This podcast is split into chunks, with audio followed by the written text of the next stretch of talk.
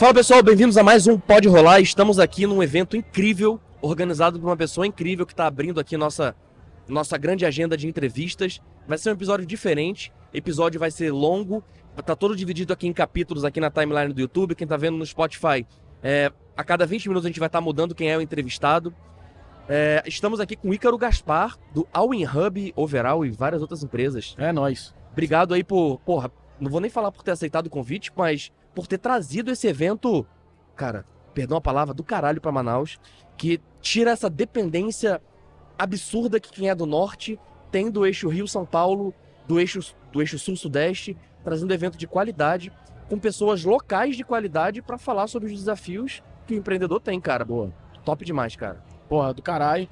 É, tipo, tu evitou um caralho, é. eu, eu saquei. Cara, essa é a vida do, essa é a vida do empreendedor barra produtor é. de um grande evento realmente. Hoje a gente tá num corre gigantesco. Parar aqui 10 minutos é muito, muito é, doloroso até pra gente. Ó. Pessoa, tô, tô, recebendo mensagem agora do, do, do, produtor do Caíto. Pera aí, só um minuto. Deixa eu pedir pra, pra alguém atender aqui. Cara, só antes da gente continuar esse bate-papo aqui, é, o QR Code da Win vai estar durante todo o episódio aqui, para quem é nosso, nosso inscrito, nosso seguidor, acompanha nosso canal, vê é, pô, essa puta empresa que o, que o Ícaro tem, que está trazendo esses grandes eventos, trabalha também com consultoria para levar você que é empreendedor para um próximo nível. E também eu vou falar do Nelson William Advogados, que na pessoa do Sérgio também foi grande patrocinador da gente aqui nesse evento. Mas show de bola, vamos Meu amigo, meu amigo. Sérgio é um amigo querido. E meu legal. conselheiro e meu, meu jurídico. Olha aí, legal. É, tudo isso mais um pouco. Top demais. Cara, pois é, o, a, o All-in Hub, na verdade, né, ele é um grupo de empresas. A gente deu um nome para um grupo de empresas. O All-in Hub é um grupo com empresas que dão soluções, que fornecem soluções de potencialização para outras empresas. Legal. Dentro do grupo a gente tem a Overall Consultoria 360, faz gestão de crescimento. Então você que quer crescer, fazer a sua empresa realmente decolar, quebrar limitações que a sua empresa tem. A gente tem uma consultoria 360, atua em todas as áreas da tua empresa. A gente tem dentro do grupo também a Rumo MKT, que é uma agência de publicidade e marketing, mas principalmente focada com a estratégia e o nível tático da, do marketing. Legal. Então a gente realmente encabeça o trabalho estratégico, tático, acompanha a tua agência ou acompanha as pessoas que estão dentro do teu, do teu time para dar direcionamento. É meio que um CMO, não, um, um, um CMO as a service, é um diretor de marketing as a service. Terceirizado. Você, você é terceirizado, Legal. você assina esse tipo de serviço. Legal. É do cacete. E a gente tem a All Control, contabilidade digital e consultiva. E aí o All In Hub, ele tem um objetivo, né, um propósito muito claro, que é impactar o mundo potencializando pessoas, negócios e empresas. E para fazer, cara, a venda das nossas empresas, não faz sentido a gente simplesmente ter um site, é, um, um, um, SEO bem feito, um site bem feito, um Google anúncio é, fazer inside sales. Não faz, não faz sentido só fazer isso. Não faz sentido, na verdade, nem ser o nosso principal canal de captação de cliente. A gente, durante todo o nosso início de, de trabalho, junto com essas empresas, a gente sempre cresceu por indicação. Legal. Né? Sempre por indicação. Boca a boca. boca. Trabalho, trabalho bem feito leva a novos clientes. É, e aí, quando a gente decidiu, cara, a gente já tem robustez, a gente, a gente consegue já, a gente já está descentralizando a operação, gestão, vamos, vamos se posicionar no mercado vamos vender o nosso produto de maneira mais agressiva. E aí veio uma paixão minha que é produzir eventos. Eu sempre fui um produtor Legal. de eventos.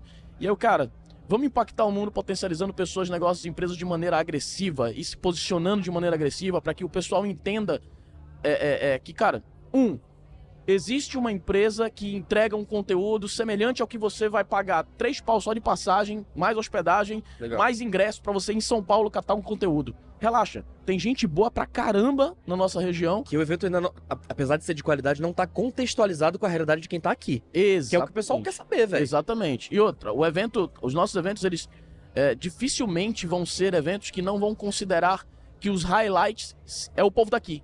A gente, a gente divide esses highlights, a gente, lógico, os, os, os nossos especialistas nacionais, quando vêm, né, veio, essa é a primeira edição, a gente fez o G4 Amazônia no passado, os especialistas nacionais acabam vindo do centro do hub de conhecimento, que é ali o, o, o Sudeste, realmente, São Paulo, o Rio de Janeiro, etc. Mas a gente nunca deixa de trazer é, para dentro dos eventos os grandes especialistas da região. O All-In All Summit ele conta com três especialistas nacionais e são três, quatro são sete mais três, vai dar dez. Pelo menos dez especialistas regionais Legal. de grande resultado. A gente tá com o Denis Mineve, cara, da, do Grupo Bemol, vai falar, acho, aqui mais tarde. Pô, vamos torcer pra ele falar aqui. Se Deus quiser. Então, Denis, cara, não, certamente o cara que tá pilotando a maior varejista do Norte, é, Grupo Nova Era, Grupo Tapajós, somente os gigantescos do varejo, né? Esse, esse evento, ao Win Summit, ele foi idealizado como um evento para falar de inovação e tendência em um determinado assunto. A gente escolheu o varejo porque a gente acha que o varejo, a gente, a gente acha não, a gente sabe que o varejo é muito carente desse tipo de conteúdo aqui legal. na região. É, e aí escolheu o varejo no primeiro. Ano que vem, certamente vai fazer um de gestão 360. Então a gente vai falar sobre inovação e tendências da gestão 360, os quatro pilares principais: comercial, pessoas, é, finanças e gestão mesmo, gestão Legal, integrada, cara. processos. A gente vai falar dessas quatro áreas e integrar elas com estratégia. Quais são as tendências? O que, que o público lá do sul, o que, que no mundo está sendo usado para gestão 360 e como que a gente. Isso é o mais importante. Especialistas regionais falando como que a gente pode adaptar essas informações que a gente recebe lá de fora aqui na nossa realidade regional. Legal, cara. Que, que a gente parar pra ver é uma realidade bem diferente, né? Logisticamente falando, é, culturalmente falando. Exatamente. É. Brasil- o Brasil é um país continental, né, cara? A gente tem vários países dentro do Brasil. Essa é a grande Verdade. verdade. Cara, mas show de bola. Mais uma vez aí, parabéns aí por esse. Caraca, esse evento que tá incrível. Tenho certeza que vai melhorar muito aqui durante. Esgotamos. Esgotamos. Sério? Esgotamos Olha aí. ingressos, graças a Deus. Sucesso total. Sucesso total. E, cara, obrigado pela oportunidade também da gente estar aqui entrevistando essas pessoas incríveis. Não sei ainda quem vão ser todas as pessoas que a gente vai entrevistar. Pô. Mas, pô, oportunidade muito massa, cara. Além de trazer esse conteúdo pro público, cara, eu que tô aqui nessa cadeira aprendo pra caramba, né? Caramba, todo mundo Legal. aprende. Cara, obrigado Fechou. por estar aqui, captar esse conteúdo pra gente, não só pra gente ter aqui esse conteúdo no evento, mas a gente perpetuar isso e jogar. Pô, com certeza. Impactar o mundo, potencializando pessoas, negócios, empresas, é o nosso business, velho. Legal, velho. Do caralho que você Valeu. tá aqui. Obrigado. Show de bola, brigadão. Valeu, pessoal. Continuem aqui que a gente vai continuar. E não deixem de se inscrever no canal, assinar o sininho. Vai vir muita coisa boa nesse episódio aqui. Episódio grande, conteúdo demais. É, se você gostou desse vídeo até agora, já deixa o like e compartilha para um amigo que não pode perder essas dicas. Valeu! Boa, valeu. Fala pessoal, continuando aqui o Pode Rolar especial aqui no All In Summit. Estamos aqui com um palestrante de peso, Breno Maciel, da Vanguarda. E aí, Obrigado, Breno? Irmão. Valeu a apresentação aí, peso mesmo, né? Acaba, acaba de tô gigante. Pô, não só isso, cara. Seu, é, seu painel foi incrível. Gostaram, cara? Pô, demais, cara. Demais mesmo. Vários insights sobre marketing. Realmente, o jeito que você fala parece que, que deixa tudo mais fácil, né? É, eu, eu procurei aj- a- ajudar um pouco o público, né? Entender um pouco quem é aquela galera que tá sentado ali com a gente, nossa, da nossa região, as dores que eu passo. A gente tem mais nesse, nessa nossa jornada aí de 16 anos, são mais de 600 clientes atendidos aí, mais de 200 milhões de verbas eh, gerenciadas no digital, no online, no offline. Então a gente aprendeu e errou muito. Então, É, tu mostra os bastidores, né? A galera gera uma identificação com o pessoal. É, cara, eu, ve- eu vejo que a galera vibra quando eu falo É. um pouco das nossas dores, porque a gente Uhum. sente na pele, é skin the game, como o nosso amigo Alan Barros acabou de falar aí, né? A gente tá, Uhum. na- a gente tá falando o que a gente tá sentindo assim na, na, na pele. Então, a gente joga o jogo e, e- e eu acho que essa troca de ideia com, com, com o público é, ba- é bacana, né, cara? Compartilhar, acho que a gente, Demais. Quando a gente aprende é legal, mas quando a gente compartilha, a gente aprende muito mais e transborda aí de, de, de conteúdo. Pô, com certeza. E deixa eu te falar uma coisa que eu acho muito massa da Vanguarda. Que eu vejo que tudo que vocês fazem pros clientes, vocês também fazem com vocês. Por exemplo, se a gente passar hoje nas ruas de Manaus, vai ter lá no JCDK os vários, o marketing que vem de Vanguarda. Várias vezes no Instagram eu caio no tráfego de vocês. O que vocês fazem pro cliente, vocês fazem dentro de casa também. Isso eu acho muito legal, né? É, a gente chama de espada ninja, né? Tem até um, um- um- dentro do RD Station tem uma RD Partners, tem, esse, tem essa brincadeira desse prêmio para as agências que utilizam realmente o que a gente faz pro é, casa de ferreiro espeto de, de, de ferro lá, entendeu? Legal. Então, assim, tu vai chegar pro cliente, pedir pro cliente meter a cara dele, ele, é, meter a cara para ser um, um- um influencer da empresa, e se eu não fizer isso? Né? Aí eu mando o cliente investir em digital e eu não faço. Aí eu falo que a receita ideal é o offline com online e eu não invisto no offline. Então É. eu preciso provar e mostrar, e, e- e é legal porque o cliente olha a vanguarda e diz, pô, se o cara tá fazendo para ele é porque tá dando, tá dando resultado, né? Então, assim, eu acho é, é, é, skin the game, cara. É fazer, Legal. sentir isso e, e espalhar pro cliente teste, teste aprendizado. Pô, top demais. E o que que você acha, cara, tipo assim, desse... é, você teve lá no RD Summit, né? Sim. Em- foi em Floripa? Em Florianópolis. Floripa e agora a gente tá aqui no All In Summit em Manaus. O que, que você acha é, dessa, como é que eu posso dizer, desse paradigma agora de estar tendo esses grandes eventos em Manaus também, em vez de só fora? Cara, foi uma, uma ousadia bacana do, do Ícaro, né? Uma iniciativa muito legal e, e meio que loucura o empreendedor tem isso, né? A gente É. pula de um prédio e vai montando um paraquedas no meio do caminho para Verdade. torcendo que antes de aterrissar dê, dê tudo certo. Então, assim, entre ele idealizar o evento e reunir comigo e agora o evento está acontecendo, a gente não deu 45 dias. né? Então, acho que o, o empreendedor ele tem que ser isso. Acho que a ideia não vale um real cento. O que vale é a execução. É. Então, se ele teve a ideia de fazer o summit e está executando, já é um grande passo. Uhum. Acho que isso aqui está muito pequeno perto do que isso aqui vai, de projeção que isso aqui vai ter ainda, entendeu? Pô, legal. Público altamente qualificado, assim, como é na minha terrinha, eu conheço muita gente batendo o olho ali, eu conheço muita gente que está, pelo menos 50% de quem está sentado ali eu conheço, então ele conseguiu atingir um público muito A qualificado. maioria do varejo do norte tá aí, né? E não dava pra gente ficar no palco falando oba-oba com essa galera, né, velho? Então É. tem que, pelo menos, que o cara saia aqui. Eu gosto de falar e ver que o cara tá anotando alguma coisa. Quando Legal. tu vê que o cara tá anotando, fazendo a anotação daquilo que tu tá falando, é porque tá fazendo sentido, entendeu? Então, E eu vou te falar, tu tava no palco ali, eu tava aqui na porta assistindo, né? Tava geral anotando. Não é? Tá. Então eu, eu, eu- busquei isso, faça isso, vá por aqui, vá por assado, não erre aqui, se estruture aqui, use essa ferramenta e tal. Eu acho que é para isso que a gente, que, que o All In Summit foi feito. Um painel desse é para você realmente trocar ideia. Se vai dar certo para o cliente, aí é um problema que ele precisa testar. É, a gente tem hoje ativo mais de 100 clientes e eu posso te falar com certeza que a, a fórmula que dá certo para um não é a mesma que dá certo para outro. É, cada Cada negócio um tem sua particularidade, tem, né? que, tem que testar, é tentativa e erro. O, o Dena da V4, que eu sou fã, ele fala que é preparar, atirar e apontar. E você que veio da Força Armada é preparar, apontar e atira. No marketing não, velho. É preparar, atira e depois tu vai acertando a ponta. Tu vai acertando, olha, errei ali, mas acertei aqui, tu vai direcionando até a tua... Agora se tu ficar esperando apontar, vamos lá, tá mirando e tal, e não vai, aí tu acaba perdendo time. Isso que tu falou de, de ajustar depois de atirar, é, eu acho que o digital, tu até falou ali, eu acho que o, o digital mudou o paradigma do marketing, né? Não é? Exato, e, e ajudou muito o empresário a dar o pontapé do marketing, né? Porque com o celularzinho hoje ele consegue fazer um marketing que antes era uma câmera desse tamanho. É verdade. Para veicular era uma Globo, era um SBT, tem um plano de mídia, tinha toda uma estrutura. Hoje em dia o cara fez aqui, o vendedor falou, postou, teve audiência, vendeu. É. Então tu começa realmente a sair da inércia muito mais rápido, muito mais barato, com muito mais eficiência do que no, no- no velho marketing, digamos E eu assim. acho até legal, assim, tipo assim, é, pe- pelo que eu estudei, tu pode até me corrigir, que não é o melhor caminho tu promover uma publicação. Mas às vezes o cara, que é um empreendedor, não sabe nada de marketing, ele promove uma coisinha, dá um resultadinho. Aí ele, cara, acho que vou ter que procurar alguém que saiba melhor sobre. Exato. Então a pessoa já começa a- pegar o gostinho sozinha, né? Exatamente. Ninguém começa, ninguém começa no topo da montanha. Tu vai escalando devagarzinho. Então, tu clicar ali no promover e ter um resultado, já é algum, algum, alguma coisa. Já, Então, já vê que tem, pô, que pode conseguir algo maior, né? Conseguir algo maior e sempre buscar o especialista, cara. É. Acho que o, o ponto é, não só no profissional, mas no pessoal também, cara. Se tu quer melhorar em algum ponto da tua vida, tu tem que procurar um especialista naquilo que tu quer. Tu tá com um É. problema psicológico, velho, não não economiza no ombro do teu amigo, vai no É. profissional de psicologia.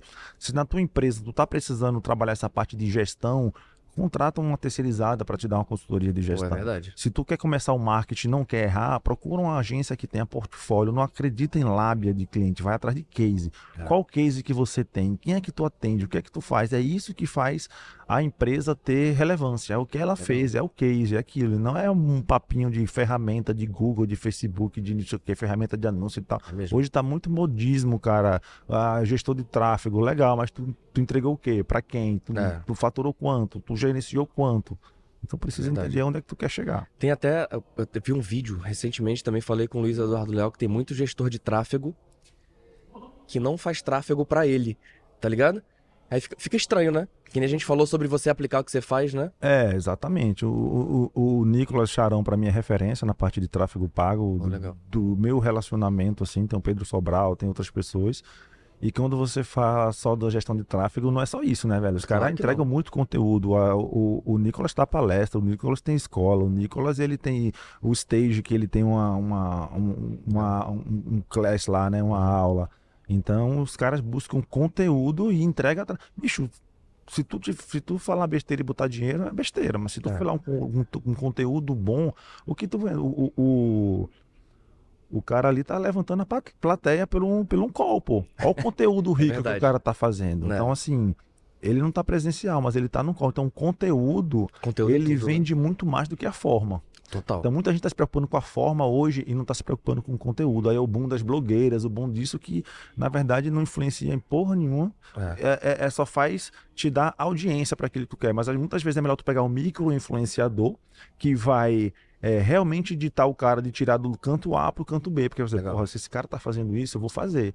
Mas gente sem conteúdo, gente que não agrega, gente que não tem um perfil, gente que não tem uma linha editorial, muitas vezes não vai dar muita influência para nada. É verdade, eu falo isso até no podcast aqui. Eu testei e, ainda testo muitos influenciadores e, cara, tem gente que é gigantesco nas redes sociais e não dá o resultado do podcast que eu quero.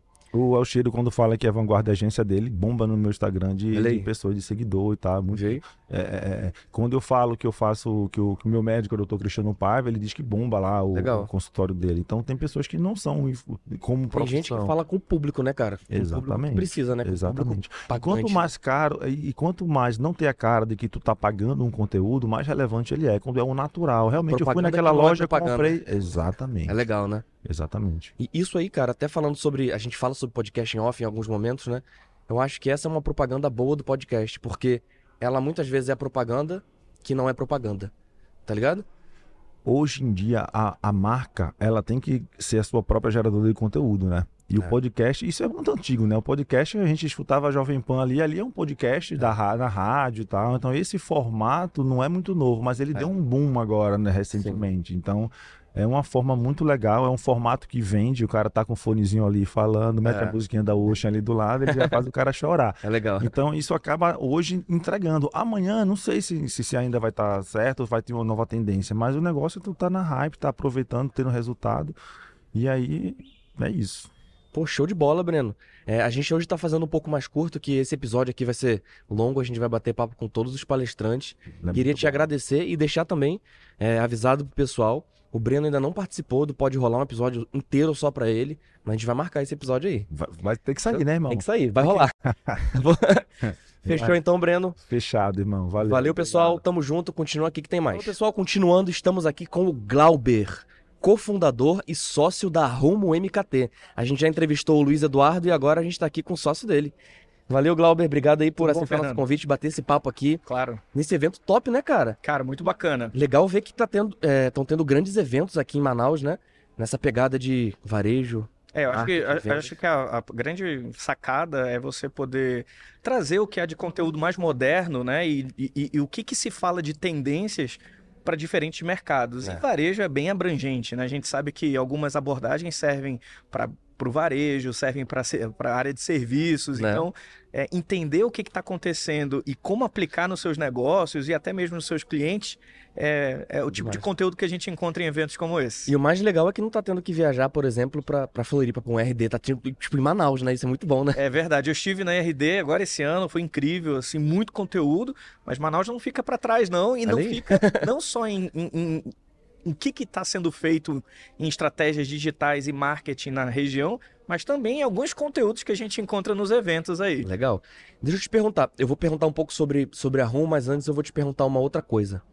Hoje em dia, dá pra gente separar marketing de vendas ou uma coisa é, é muito relacionada com a outra? É, eu entendo que são estratégias complementares, né? O marketing ele precisa olhar para os dados, exige, precisa olhar para os números para tomada de decisão e venda. É, é a mesma coisa. A gente sempre faz essa comparação É. em dirigir sem olhar para o velocímetro, né? Pô, legal, É, fica, fica muito difícil você dirigir e saber se você está na velocidade certa ou no rumo certo, se você não, não, não olha para o velocímetro, se você não sabe se você tem orçamento suficiente ou se você tem gasolina o suficiente É. para chegar no lugar onde você quer chegar, se o seu motor está na temperatura adequada. Então, o marketing precisa olhar para os dados para tomada de, de decisão e promover vendas, promover leads, promover resultados. Acho que o mais importante na estratégia de marketing é você estar o tempo todo é, vislumbrando e olhando para esses dados para você saber aonde você vai chegar. Pô, legal. E eu acredito que o digital melhorou muito é, o jeito de pegar esses dados, né? Sim, acho que o mais importante é você também conseguir visualizar de um- uma forma geral todo o investimento e todos os canais que você tem é, trabalhado para ativação de marketing. Então, você conseguir colocar numa mesma visão todo o investimento que você tem feito por canal em marketing E, e isso é muito mais rápido de se fazer hoje com o digital, como você disse, mas talvez na mesma visão incluir tudo aquilo que você tem realizado de offline também para ter uma tomada de decisão melhor. Então, muitas vezes o custo por mil, às vezes a quantidade de aquisição e entender o custo por aquisição de cliente em cada um desses canais faz você então ter uma estratégia muito mais global e, e Pô, entender legal. se você está conseguindo alcançar o resultado certo. É, e quando é físico assim, como é que a gente pega os dados? É mais difícil. Sim, é mais difícil, né? M- Muitas vezes, em algumas empresas, é mais fácil você retirar os dados de marketing, então, de um universo de mil resultados, você entende qual a porcentagem referente a uma jornada, uma campanha de tráfego, ou qual é o proporcional numa campanha de SMS e e-mail marketing, Caraca. qual é o proporcional ao que você está fazendo de- em outros aspectos digitais? E o resultado a gente sabe que o, o restante pode ser pode ter sido ativado através do offline mas acho que é importante entender que a jornada do cliente nem sempre é linear então Eu acho que quase nunca é, né? é, então ele vai ser impactado pela abordagem digital, vai ser impactado pela abordagem offline, e esse, essas abordagens múltiplas, elas se complementam até que o cliente tome a sua decisão final. Então, Legal. às vezes, não é só a campanha de tráfego que realizou aquela compra, né, Né. que resultou naquela compra. Às vezes é o outdoor somado à opinião de alguém que ele encontrou na internet, mais a campanha de tráfego, mais aquele SMS que foi o, digamos, o empurrão final para ele realizar a, a tomada de decisão e, e realizar sua compra, Legal. ou do- tanto do produto quanto do serviço, né? Pô, uma coisa que eu, que eu até falo, eu não, eu vou ser sincero com você, eu mudei de ideia, graças à minha esposa. É, eu não acreditava muito em marketing físico mais, sabe? Aham. Eu já tive loja em shopping e tudo mais, eu não acreditava, achei que era só o digital. E aí duas coisas fizeram eu mudar de opinião. Primeiro, que o meu produto era máscara. Uhum. E aí na época da pandemia, é, no auge da pandemia, né, não podia anunciar nada relacionado à pandemia. Máscara, álcool, nada. Aham. Aí eu tive que ir para físico. Beleza. E a outra coisa, a minha esposa, pelo incrível que pareça, ela não gosta muito de. Não gostava, tá mudando. De entretenimento tipo filme, tipo série, tudo mais. Aham. E aí chegou uma vez é, que ela falou: pô, tá todo mundo falando aí de. é, acho que era da Casa de Papel, a última temporada. Aí eu sabia onde ela tinha visto. La Casa de Papel. Falei, pô, amor, todo mundo tá falando quem? Quem foi que te falou? Ela, ah, não sei, acho que eu vi em algum lugar e tal. Vamos ver e tal. Eu, ela quer ver? Ela não viu nem a primeira temporada, quer ver a última. E aí eu sabia que era, que tava imobiliário urbano espalhado pela cidade. Uhum. La Casa de Papel, La Casa de Papel, La Casa de Papel. Ela nem sabe onde ela viu, mas impactou ela, ela quis ver. Perfeito. Né? É- é uma coisa importante de salientar, a gente fala de marketing 5.0, é a primeira vez que a gente tem cinco gerações simultaneamente Caraca. trabalhando e convivendo na sociedade, né? Então, cinco gerações que são ativadas de formas completamente diferentes. Eles têm diferentes comportamentos, eles têm diferentes formas de pensar, eles são ativados por mídias diferentes. Então, vai ter uma geração que não vai ser ativada por campanhas de tráfego, vai ter uma, vai ter uma geração que vai preferir ouvir o rádio todas Pô, as manhãs, ou vai preferir ver TV todas as manhãs, ou vai prestar atenção na sinalização física que existe na cidade. Tem outras gerações que não prestam atenção para isso e vão estar focados nas redes Sociais sociais, ou buscando no Google, e que são muito mais antenados. Então, não- se você descarta um canal, né, seja ele físico ou ou, digital, você provavelmente não está alcançando ou não está no centro de atenção de uma determinada geração. E a gente sabe, Caraca. alguns produtos e serviços eles atendem inúmeras gerações. Então, entender né, onde que o seu público é, observa e presta atenção, a atenção do cliente, para onde ela está voltada, você tem que estar presente ou você tem que criar uma estratégia de ativação. Legal. Então, por exemplo, vão ter gerações que, apesar de ser, sei lá, uma geração Z ou uma geração alfa, ainda a gente vê muitos, muitos aspectos de comportamento retrô. Né? Caraca. Então, pô, uma nova geração super jovem, mas que gosta de. tá começando a gostar de ouvir vinil, ou Pô, é não tá mais gostando tanto do Instagram e tá curtindo mais um outro tipo de mídia, seja física ou seja até digital, mas de uma outra plataforma que ninguém tá olhando. Então, você precisa estar presente. Se você for parar para pensar, é um dos ca- novos canais digitais que as gerações mais antigas estão pesquisando, não é nem mais tanto o Google, mas por Sério? incrível que pareça é o TikTok. Caraca, eu não acredito. Então você, Sério? as pessoas assim, ninguém nunca imaginou, mas as pessoas estão buscando coisas no TikTok, né? E as empresas, esses canais de comunicação também estão se reinventando, Caramba, né? Então legal. o TikTok já está, por exemplo, se posicionando principalmente no Brasil, no mundo já é assim, mas principalmente no Brasil como uma plataforma de e-commerce. Então, É busca e e-commerce. Exatamente. Então você vê, assim, o TikTok já passou da época em que era só uma dancinha, né? Então você começa a ver eles se posicionando, eles aproveitando esse tráfego, essa audiência para criar esse tipo de, Caramba. de novas plataformas e oportunidades de é, vender alguma coisa para o Cara. cliente. Eu, eu achava o TikTok muito bobo. Até falar com o Luiz, que tá ali, Aham. que ele me falou que eu tava dando mole de não estar no TikTok. E aí, ó, vou mexendo no TikTok. Aí, mexendo e tal, aí. Eu acho que o algoritmo ainda tava mostrando tudo que bomba pra mim, aí não tava mostrando coisas do meu interesse. Uhum. Aí eu quer saber, vou começar a curtir coisas do meu interesse. Aí, porra, comecei a ver umas coisas de receita lá, fiquei doido, cara. É, o algoritmo deles é muito bom, é diferente do Instagram. O Instagram, ele mostra aquilo que você segue, mas é, você precisa promover o seu conteúdo para chegar no público certo. Já a dinâmica do TikTok é diferente. É interesse, é interesse da própria plataforma te apresentar de forma orgânica aquilo que você tem interesse. Então, quem É te gosta. viciar mesmo lá, né? que- é, tem aquela brincadeira, né? Tem gente que entra 8 horas da manhã e quando vai ver já é 8 horas da noite, né? Vendo o videozinho. Mas, por exemplo, se o seu foco de atenção é voltado para as dancinhas, só dancinhas vão aparecer para você. Mas existe muito conteúdo rico dentro dessa plataforma, por exemplo, que até o Instagram tenta copiar de alguma forma e que sempre vai te ativar, ou seja, sempre vai mostrar aquilo que ela percebe que tem maior interesse. Então tem muito vídeo motivacional, É. tem muito vídeo de negócios, tem muito vídeo de empreendedorismo, tem muito vídeo de dancinha, tem muita é, vídeo de besteira, comédia. Então ele vai te trazer aquilo que ele percebe que mais te agrada. Então.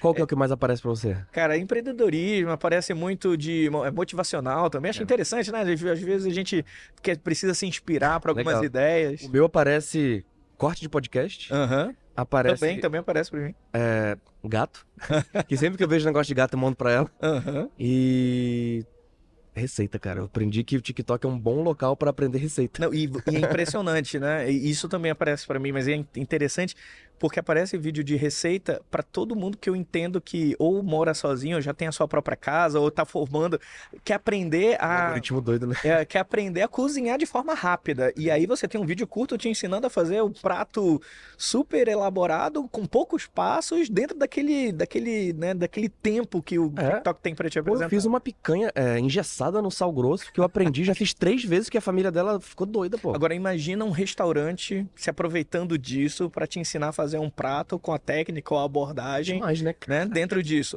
você conseguir ter esses insights e olha, Legal, beleza. cara. Deixa eu mostrar aqui um pouco do meu produto, mas deixa eu ensinar o meu cliente também. E, cara, com certeza o cliente pode tentar é, replicar essa receita na sua casa, ou não, ou pode falar, cara, quer saber? Será que a minha comida ficou igual do, da- desse Deixa eu restaurante? Deixa eu ir lá Sem experimentar. falar também do gatilho da reciprocidade, né? De estar aprendendo e querer de alguma forma retribuir o que aprendeu, né? Não, sem dúvidas. Mas isso é um dos exemplos. O TikTok é uma plataforma que alcança diferentes públicos. Inclusive, se o pessoal do TikTok estiver vendo esse episódio aqui, ó, aceitamos patrocínio. Ó, colocar aqui a marca.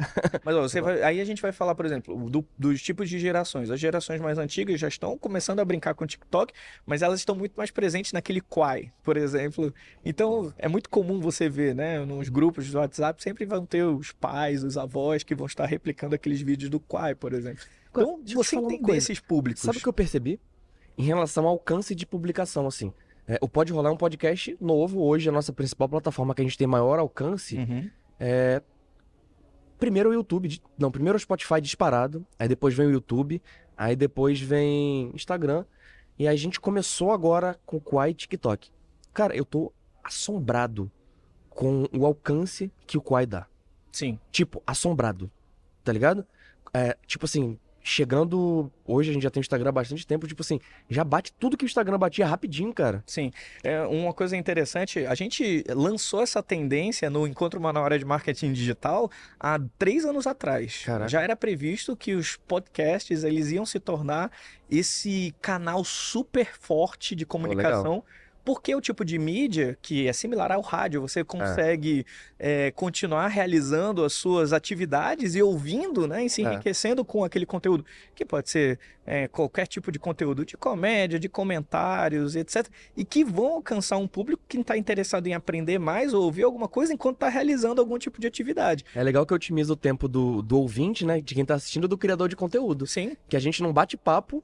Pô, pra mim ainda, melhor ainda que eu tô aprendendo, tô gerando conteúdo e multiplataforma, porque esse episódio aqui, ele vai ter no final umas duas horas. aham, Olha o tanto de material que eu tenho pra fazer os cortes pra alimentar todas as redes sociais. perfeito. Tem muita Legal, coisa, né? E, e, assim, tem os cortes, tem o conteúdo completo, você pode veicular o vídeo no YouTube. Pois é. Então, é, essa, é, enquanto hoje, se você gera uma mídia que pode ser multiplataforma e veicular no Spotify, no YouTube, onde você, onde quer que o cliente queira Tudo, né? consumir o seu É. produto, melhor ainda. Então, é, cada vez mais se desenha é, comunicação pensando nessas multiplataformas. Legal. Por incrível que pareça, você pode ver assim, tem determinados mercados que, cara, campanha de tráfego não vai conseguir ativar o seu cliente. Mas quantos SMS você recebe por dia de empresas? Eu recebo nenhum praticamente. Nenhum? Você já zerou, já, já bloqueou todas as empresas. Cara, eu recebo pouco, na verdade. É, ou você Pouco. talvez não prestou atenção nisso.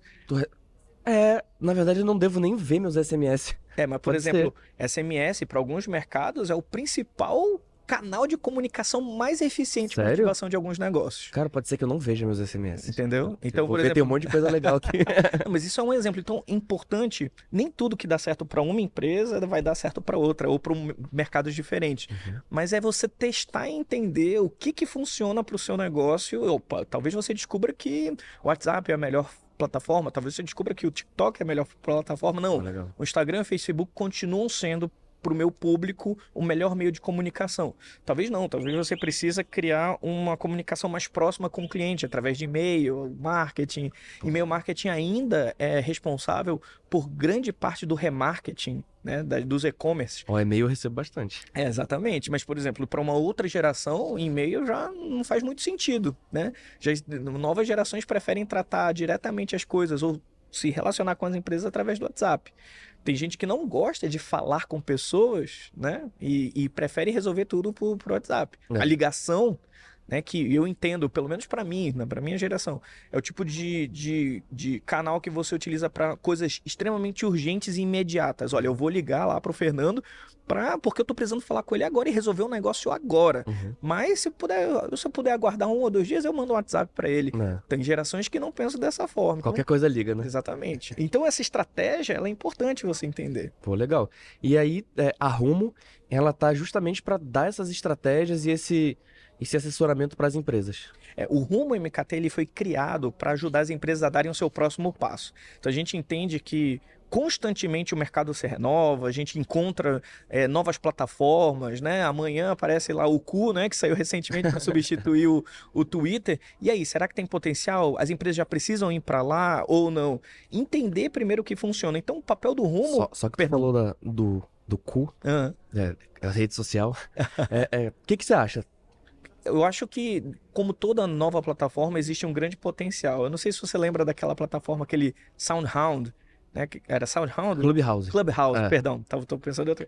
O Clubhouse, ele teve o seu, a sua Boom, né? explosão e principalmente na época da pandemia, né, que era uma época em que as pessoas estavam procurando novidades e, prof- e estavam procurando se comunicar mais, mas você vê o Clubhouse diminuiu significativamente a veiculação da marca dele É. ou quanto que as pessoas consomem, eu tenho certeza. É, mas também é uma ótima plataforma para pessoas que querem fazer podcast ou conversa, É ou até fazer negócios. Eu, Mas- vez eu, às vezes, eu, eu uso a funcionalidade do Clubhouse no Twitter. Legal. Que tem, né, também a- as salas e tal. Sim. Então você vê, assim, eu acho que o Cu, na verdade, que é essa rede social nova que vem, né, que, que é inclusive como substituta ou, ou- ou até mesmo como é, concorrente aí do Twitter, Uhum. na verdade, é- é, tem um potencial, né? Talvez ela ainda esteja em processo de é, é, construção de, de, de público, É, né? não pra- tem nem em português ainda. Exatamente. E, e as pessoas ainda estão entendendo, né? Muitas celebridades, grandes influenciadores já criaram seu, seu perfil lá, mas não significa que ela vai se tornar perene ou fazer parte da vida dessas pessoas.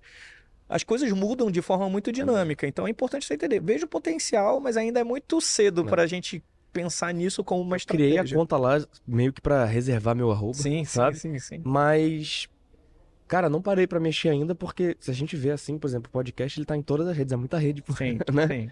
O pessoal também, cara, eu cago minhas redes sociais pessoais, eu acho que é um erro, Aham. e eu vou dar o gás mais pra frente, ou, ou hoje, sei lá. Mas, tipo assim, é... É muita rede, cara, É, você em dia, né? É, tem que entender também o que que dessas redes, o que que dá certo e, É. e focar naquelas que vão dar certo para você, né? É, porque não adianta, se você tiver, você pode estar presente em tudo, mas se você fizer mal feito, é, você não vai conseguir alcançar talvez a expectativa que você queira, né? É E dá muito trabalho você cons- construir conteúdo e, e, e- e estar presente em mais de uma rede social, né? E a gente fala aqui de LinkedIn, que também tem um Nossa, público, verdade. tem Twitter, tem Facebook, tem Instagram, tem TikTok, tem um. Falando em LinkedIn, cara, eu tava falando com o Fernando, que tava Aham. ali também no painel, e aí, é, falando com ele no WhatsApp e tal, ele falou, pô, me passa seu LinkedIn que eu vou te mandar dois artigos. Tipo, eu tenho um LinkedIn, nunca mexi no LinkedIn, eu falei, caraca, vou mandar um LinkedIn pra ele, não tem nem foto. eu botei uma foto ali rapidinho e mandei pra ele. Porque realmente tem, tem a sua funcionalidade, tem bastante gente que usa também, né? Não, o Link- LinkedIn é um exemplo bom para você fazer negócios. Claro, ela começou a se, ela começou a ficar a ser invadida por pessoas que ainda não entenderam o que o LinkedIn é, né? Tem muita gente colocando ali opiniões políticas ou até mesmo besteira, vídeos de besteira, mas a ideia principal é você conseguir utilizar ela para posicionamento. Corporativo, principalmente. corporativo ou mesmo como profissional, né? Como Ah, legal. Profissional do tipo assim, cara, se você produz conteúdo, a expectativa de quem é um grande consumidor de LinkedIn é que aquele conteúdo seja de qualidade, né? Então, ninguém vai colocar ali perto do currículo dele um texto besterol, né? Entendi. Mas claro, é tudo uma questão de estratégia de posicionamento, assim. é, mas eu entendo que é um portfólio vivo, né? Se você não tem um site falando sobre você, É o LinkedIn. o LinkedIn é um bom exemplo de É. como você pode utilizar, assim como o Instagram. Você vê o Instagram, tem gente que usa de cunho pessoal para mostrar como é o seu dia a dia, mas tem gente que utiliza como uma ferramenta de trabalho, Criador de conteúdo mesmo, né? criador de conteúdo. Eu pensei, cara, eu, tipo assim, eu, eu negligencio meu LinkedIn, assim como eu negligencio a maioria das minhas redes, por focar mais na do podcast, que eu acho até isso um pouco errado. Eu acho que o público se engaja muito mais com pessoas do que com marcas em si, isoladas, né? E aí é um custo de oportunidade que eu tenho bem grande. Mas quando eu tava estudando sobre o LinkedIn, eu pensei em, em criar conteúdo sobre trabalho mesmo. Meu trabalho hoje é, é ter o meu podcast, aí tem todo um trabalho dentro do podcast e também eu produzo outros podcasts. Gerar conteúdo para quem se interessa sobre, sobre bastidor disso. Sim, Acho que é, acho que é esse caminho, né? por essa, interessante você falar de bastidores, essa é uma das estratégias das grandes organizações para recrutamento. Pô, que legal. Um exemplo simples, né? Você nunca, não sei se você já viu alguma vez, mas geralmente no LinkedIn é onde você vê como é que é a dinâmica de trabalho dentro do New Bank.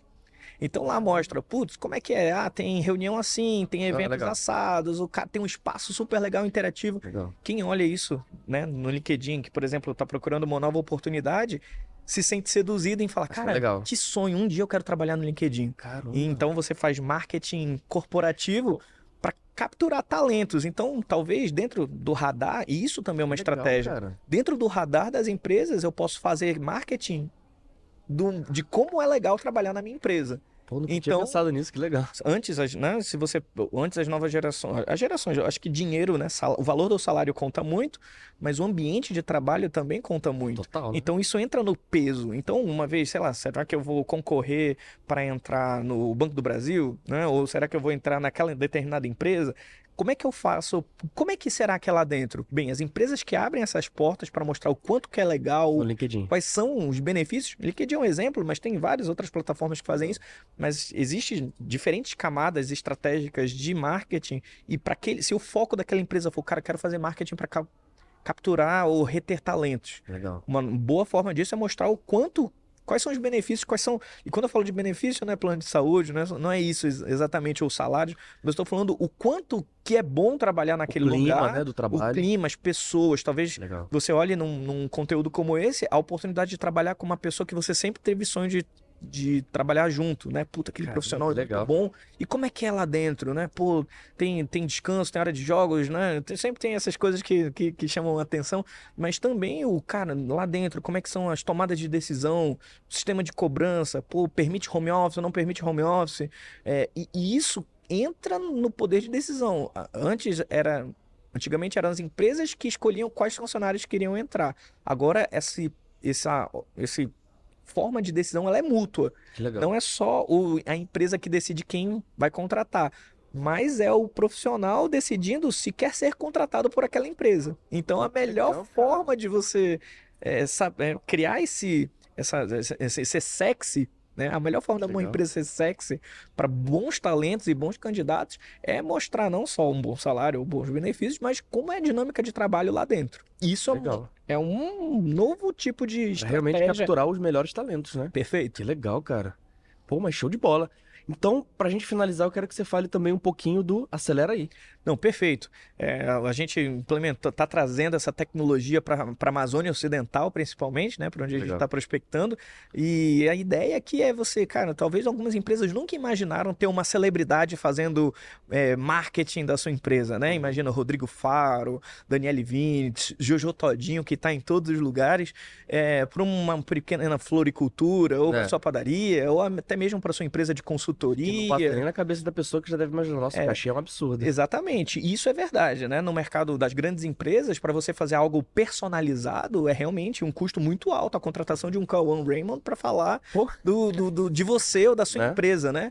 E a Acelera aí, ela democratiza. A, a- nossa plataforma, né, que a, gente, que a gente vem trazendo junto com a Acelera aí, com a solução, é a nossa plataforma vai oportunizar pequenas empresas e médias empresas a testar utilizando uma celebridade dentro de uma campanha. Que legal. Então, você vai entrar lá na nossa plataforma do Rumo e Acelera aí, vai poder fazer a sua conta e vai ver quais são as celebridades né, disponíveis para o mercado. E lá já tem vários conteúdos já gravados, tem é, é um enxoval repleto, né? Chega é, cerca de 30 é, é, itens disponíveis na contratação de uma campanha, utilizando a imagem desse, dessa celebridade tá meio que para promover. Exatamente. Então, você pode, você escolhe a sua celebridade, vê né, quais, quais são os conteúdos disponíveis dela e utiliza para fazer campanha. Então, você pode é, falar de uma determinada época, né? E acho importante porque para alguns mercados, o início do ano, o É. primeiro semestre do ano é um semestre mais morno. Então, como capturar a atenção desse cliente? E a gente sabe, né? Puta, tem muita coisa sendo vista na internet ou na TV, ou na... e às vezes é aquela celebridade pode chamar a atenção de um determinado tá em alta, público que está em alta, ou que também tem fit com o seu negócio, Legal. né? Então, bem, se você nunca usou uma celebridade para promover a sua empresa, e quer experimentar, quer entender, cara, será que isso aqui vai dar certo ou não? A única Legal. forma de você descobrir é testando. Legal. Então, a plataforma né, do Rumo MKT com Acelera aí oportuniza você utilizar uma celebridade numa campanha a baixo custo, né? E, e aí você pode entrar em contato com a gente, você pode procurar pela plataforma que vai estar no ar, é, é, já já já está no ar, né? Acho que de- dependendo de quando entrar no podcast, Legal. a gente coloca aí um endereço. Legal. Mas o, a ideia é você poder fazer esse autosserviço. Você mesmo escolhe junto. Se você tem uma agência de publicidade, você pode pedir para a agência de publicidade trabalhar junto com você. Mas se você faz o marketing da sua própria empresa, é self-service. Você entra lá e já entende quanto de investimento você precisa fazer para utilizar aquela Já a celebridade no celebridade, período. não tem custo de, de gravar nada, já tá pronto. Não, já está e tudo segue. pronto. é- Legal. É na hora. Você- Você faz a contratação mesmo, pela plataforma mesmo e o material fica disponível para você trabalhar. Então, sua equipe de marketing vai poder utilizar os vídeos dentro do período que ficar pré-determinado, vai poder usar as artes, vai Legal. poder fazer tanto material offline como, como material online. Que E- demais, então, cara. beleza. E aí você testa e vê, cara, isso aqui deu certo, ótimo, vou continuar utilizando essa celebridade. Ou não, quero testar com outra celebridade. Ou se você descobrir, não, não vai, não dá certo. Pelo menos você descobriu, né? É. E aquilo dá certo para o seu negócio. E acho que é uma oportunidade única também das empresas conseguirem mais atenção. Né? Acho é que é- a gente entende, a gente vê aqui que o grande desafio é você reter a atenção da audiência. Quem tem audiência hoje, principalmente na internet, É. é consegue né, utilizar isso a seu favor. Você vê aí o case, o case do Casimiro, Pô, um demais. grande exemplo aí de o quanto que a audiência é importante e quanto que as empresas estão interessadas nisso. Por que não a sua empresa de pequeno porte, de médio porte ou até mesmo de grande porte, mas que não queira ter que lidar com essa, esse mercado, falando com o empresário do artista, falando com. e talvez até mesmo se assustando com alguns valores, né? É. Posso, posso aqui é, ter mais acesso a uma plataforma que, cara, você consegue Caramba, aqui demais, testar cara. parte do seu orçamento de marketing para fazer um trabalho conjunto e bem é, de bastante qualidade. Cara, genial essa ideia aí. Muito top mesmo. E aí o rumo que você está trazendo aí para a nossa região aí, a gente começa com o Amazonas e a Amazônia Ocidental, os quatro Legal. estados, que é a Amazônia, Rondônia, Roraima e Acre. E nosso objetivo aqui é fazer a celebridade. Então, se você está vendo aí, traz a celebridade para testar a sua campanha de marketing. Eu tenho certeza que vai ser muito aprendizado e quem sabe até um case de super sucesso Não é não? que a gente vai ter orgulho de proporcionar aí para as empresas de- da, Pô, legal da demais. região.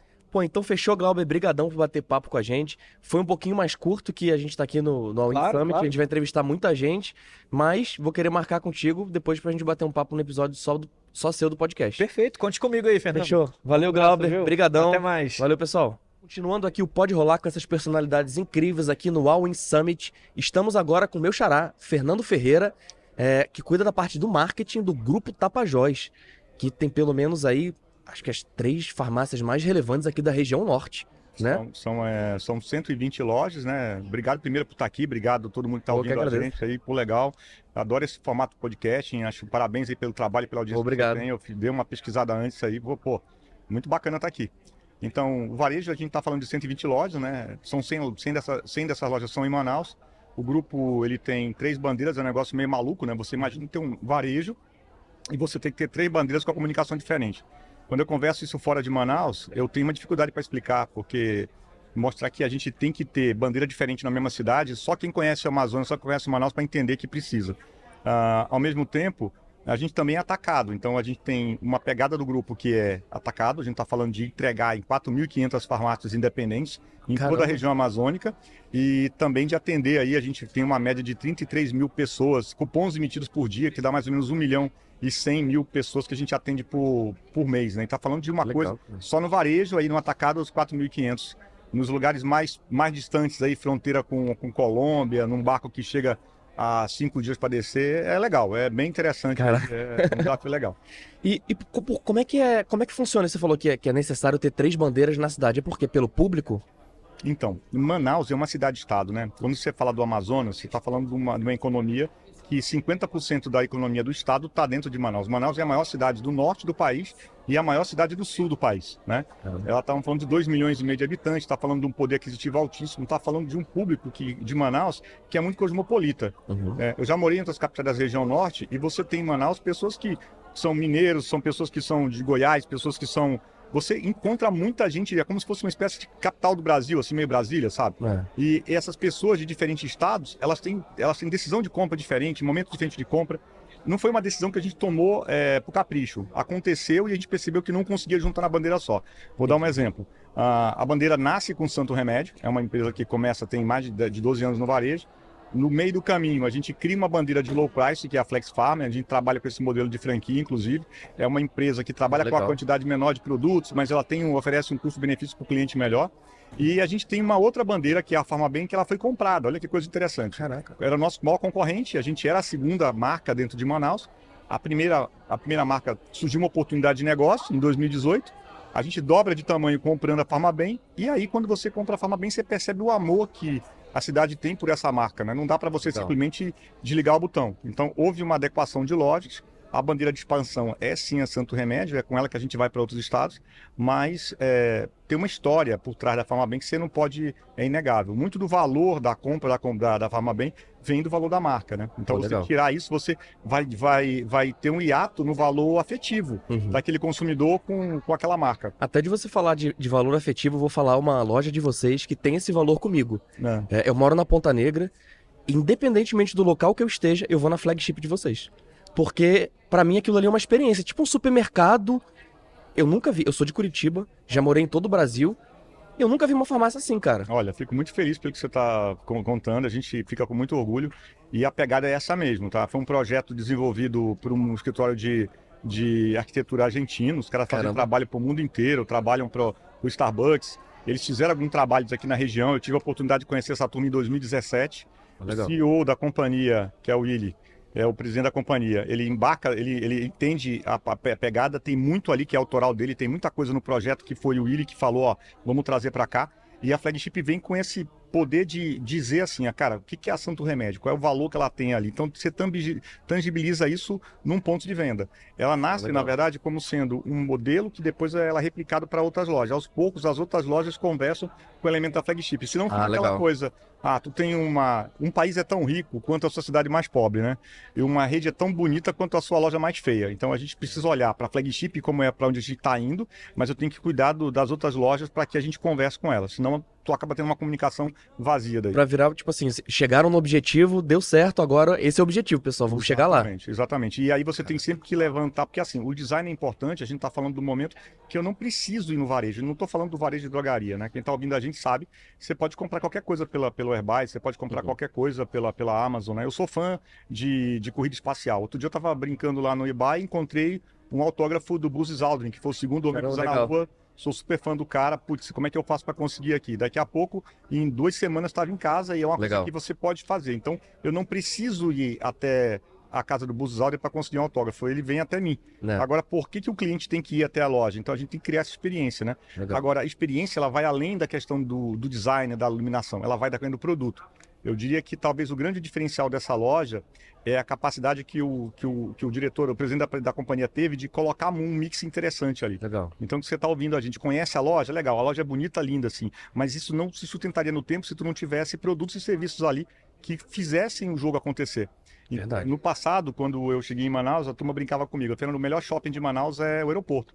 Porque a gente está muito próximo de Miami, né? A gente está próximo de- do Panamá aqui. Então, as pessoas acabam fazendo, da Ponta Negra, acabam fazendo essa ponte, indo para lá, comprando produto. Hoje você encontra esses produtos ali com uma, cura- com uma curadoria interessante e está sempre trazendo essa novidade. Então, a loja nunca é a mesma loja quando você vai hoje e vai amanhã. Tem sempre uma novidade ali. Pô, e uma outra coisa que eu vou falar também que eu achei legal, esses dias aí o meu cunhado, ele chegou em casa e comprou um Hot Wheels pro meu sobrinho. Eu falei, caraca, quanto tempo que eu não vi um Hot Wheels, né, que é pô, da minha infância e tal, eu lembro. Onde é que você comprou? Aí ele, ah, fui comprar um remédio e comprei na Santo Remédio. Caraca, cara, como assim, pô?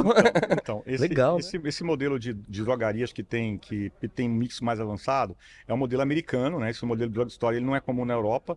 No Brasil, quem traz isso para a gente é uma rede da, do, do Nordeste do país aí.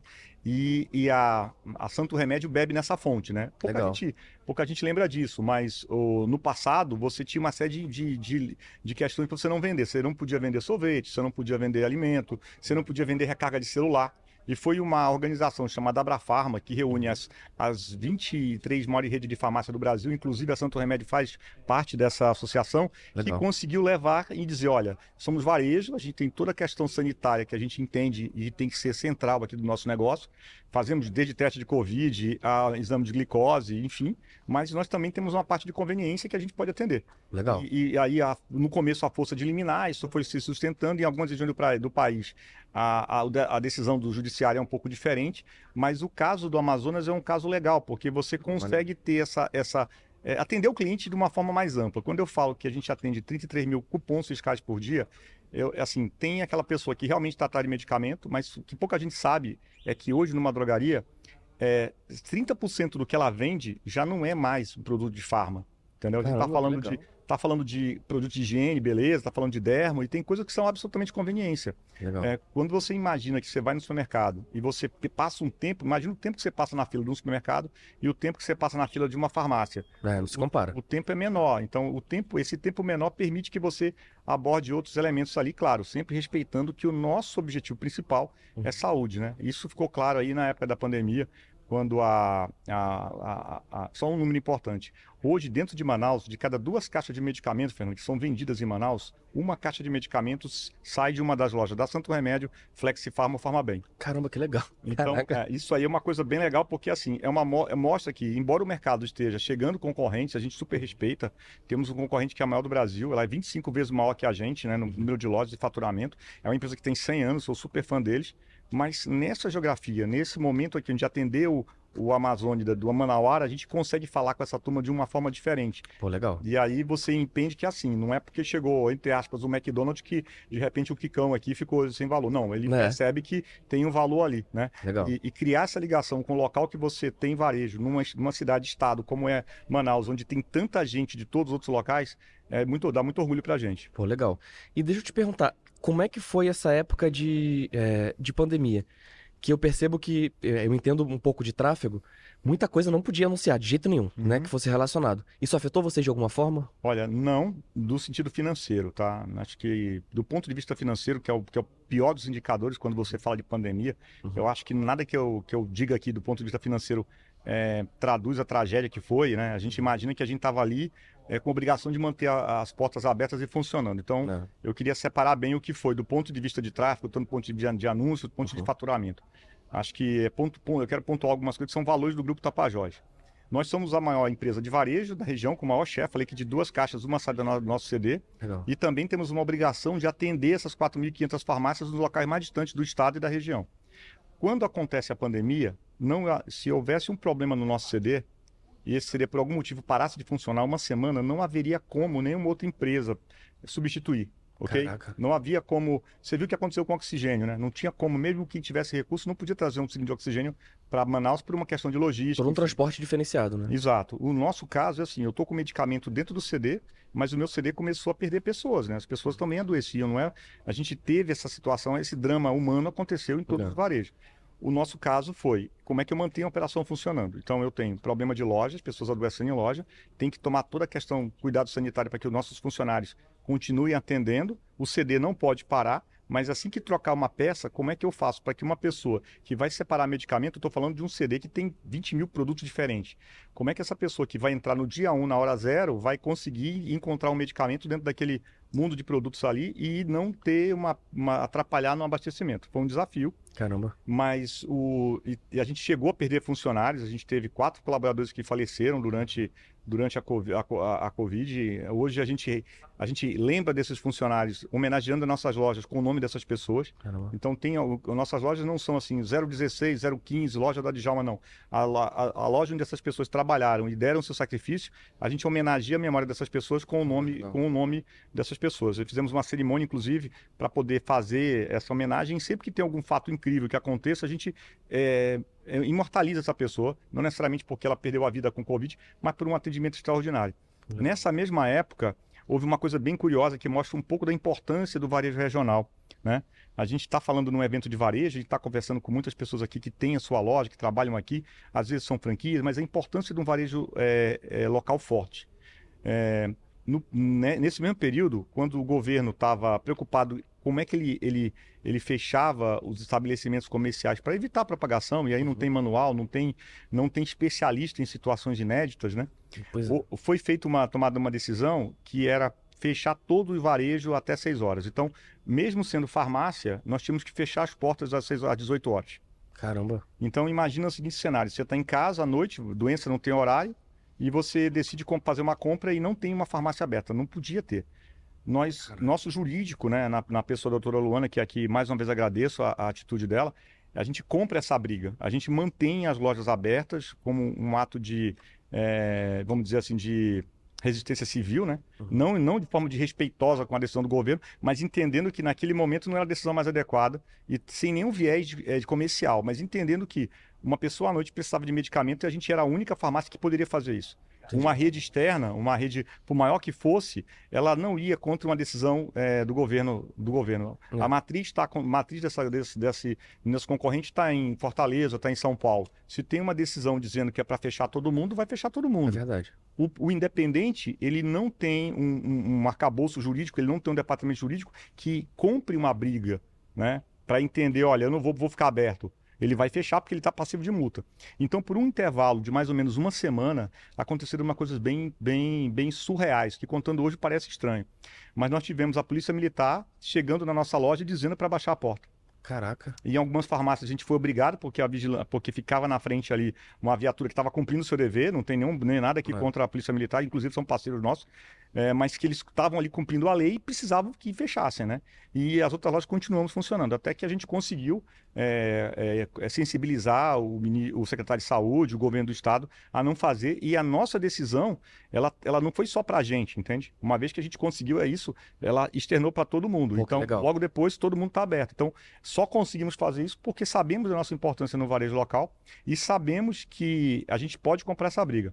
E um outro ponto, Fernando, para poder falar um pouquinho dessa época de uhum. pandemia, foi a, o acesso que a gente tem aos laboratórios para comprar direto determinados medicamentos. Então, quando você tinha falta de máscara, você tinha falta de, de azitromicina, falta dos, enfim, os medicamentos que se davam naquele momento para o tratamento do Covid, já que eu não quero entrar no mérito se aquilo era cientificamente comprovado ou não, havia uma prescrição médica, enfim.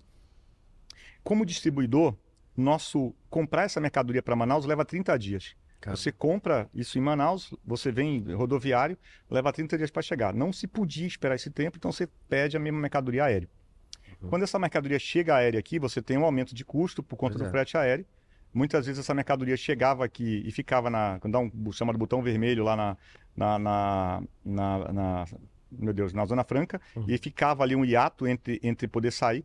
A gente usava esse relacionamento para poder liberar muito rápido. E uma coisa importante, em momento algum, a gente repassou esse custo para o cliente, nem nosso cliente do varejo, nosso consumidor final, e nem o cliente do atacado. Vou te dar um exemplo aqui bem, bem, bem, bem, bem transparente. Uh, um produto que eu comprava por 9 e vendia por 19, eu passei a comprar por 13. E eu continuo vendendo por 19, sendo que eu poderia vender esse medicamento por 49. Entendi. Porque existe uma. A gente, no nosso mercado, eu sou medido pelo preço máximo consumidor. Se eu não vender acima do preço máximo consumidor, eu estou dentro da regra desde que alguém compre. Entendi. Nenhum outro mercado é regulado assim. O fato é que a gente entendia que naquele momento não se fazia sentido alterar o valor, porque entende-se que ali tu estava tirando proveito de alguma coisa que não era, não fazia sentido. Não. E, e, a gente, o pensamento do grupo Tapajós é a imagem passa, a crise passa, mas a tua imagem fica. Pô, mesmo, mesmo com a pressão de outros distribuidores dizendo, olha, você está você sobe o preço um pouco, que a gente sobe também, isso não. E a gente passa por isso, chegamos a vender na época 24 milhões é, de unidades desse produto aí, que na época foi um pouco polêmico, enfim, mas entendendo que aquele nosso papel era exclusivamente de entregar o medicamento a, a quem precisasse. E aí não tinha essa de comprar mais ou comprar menos, vou te atender primeiro. Tinha, dividia de forma igual, entendendo cada município como chegar. Eu acho que é um pouco do que, talvez é o propósito do varejo, né? A gente está falando de um evento hoje onde a gente fala tanto de, de vender, de imagem e tal, mas o varejo ele tem um poder de transformar a sociedade na rotina, no dia a dia. Total. Né? Recentemente a gente viu aí um, uma decisão super acertada do de, de, diminuir a quantidade de sacola, né? Que é uma decisão que se. Né. toma.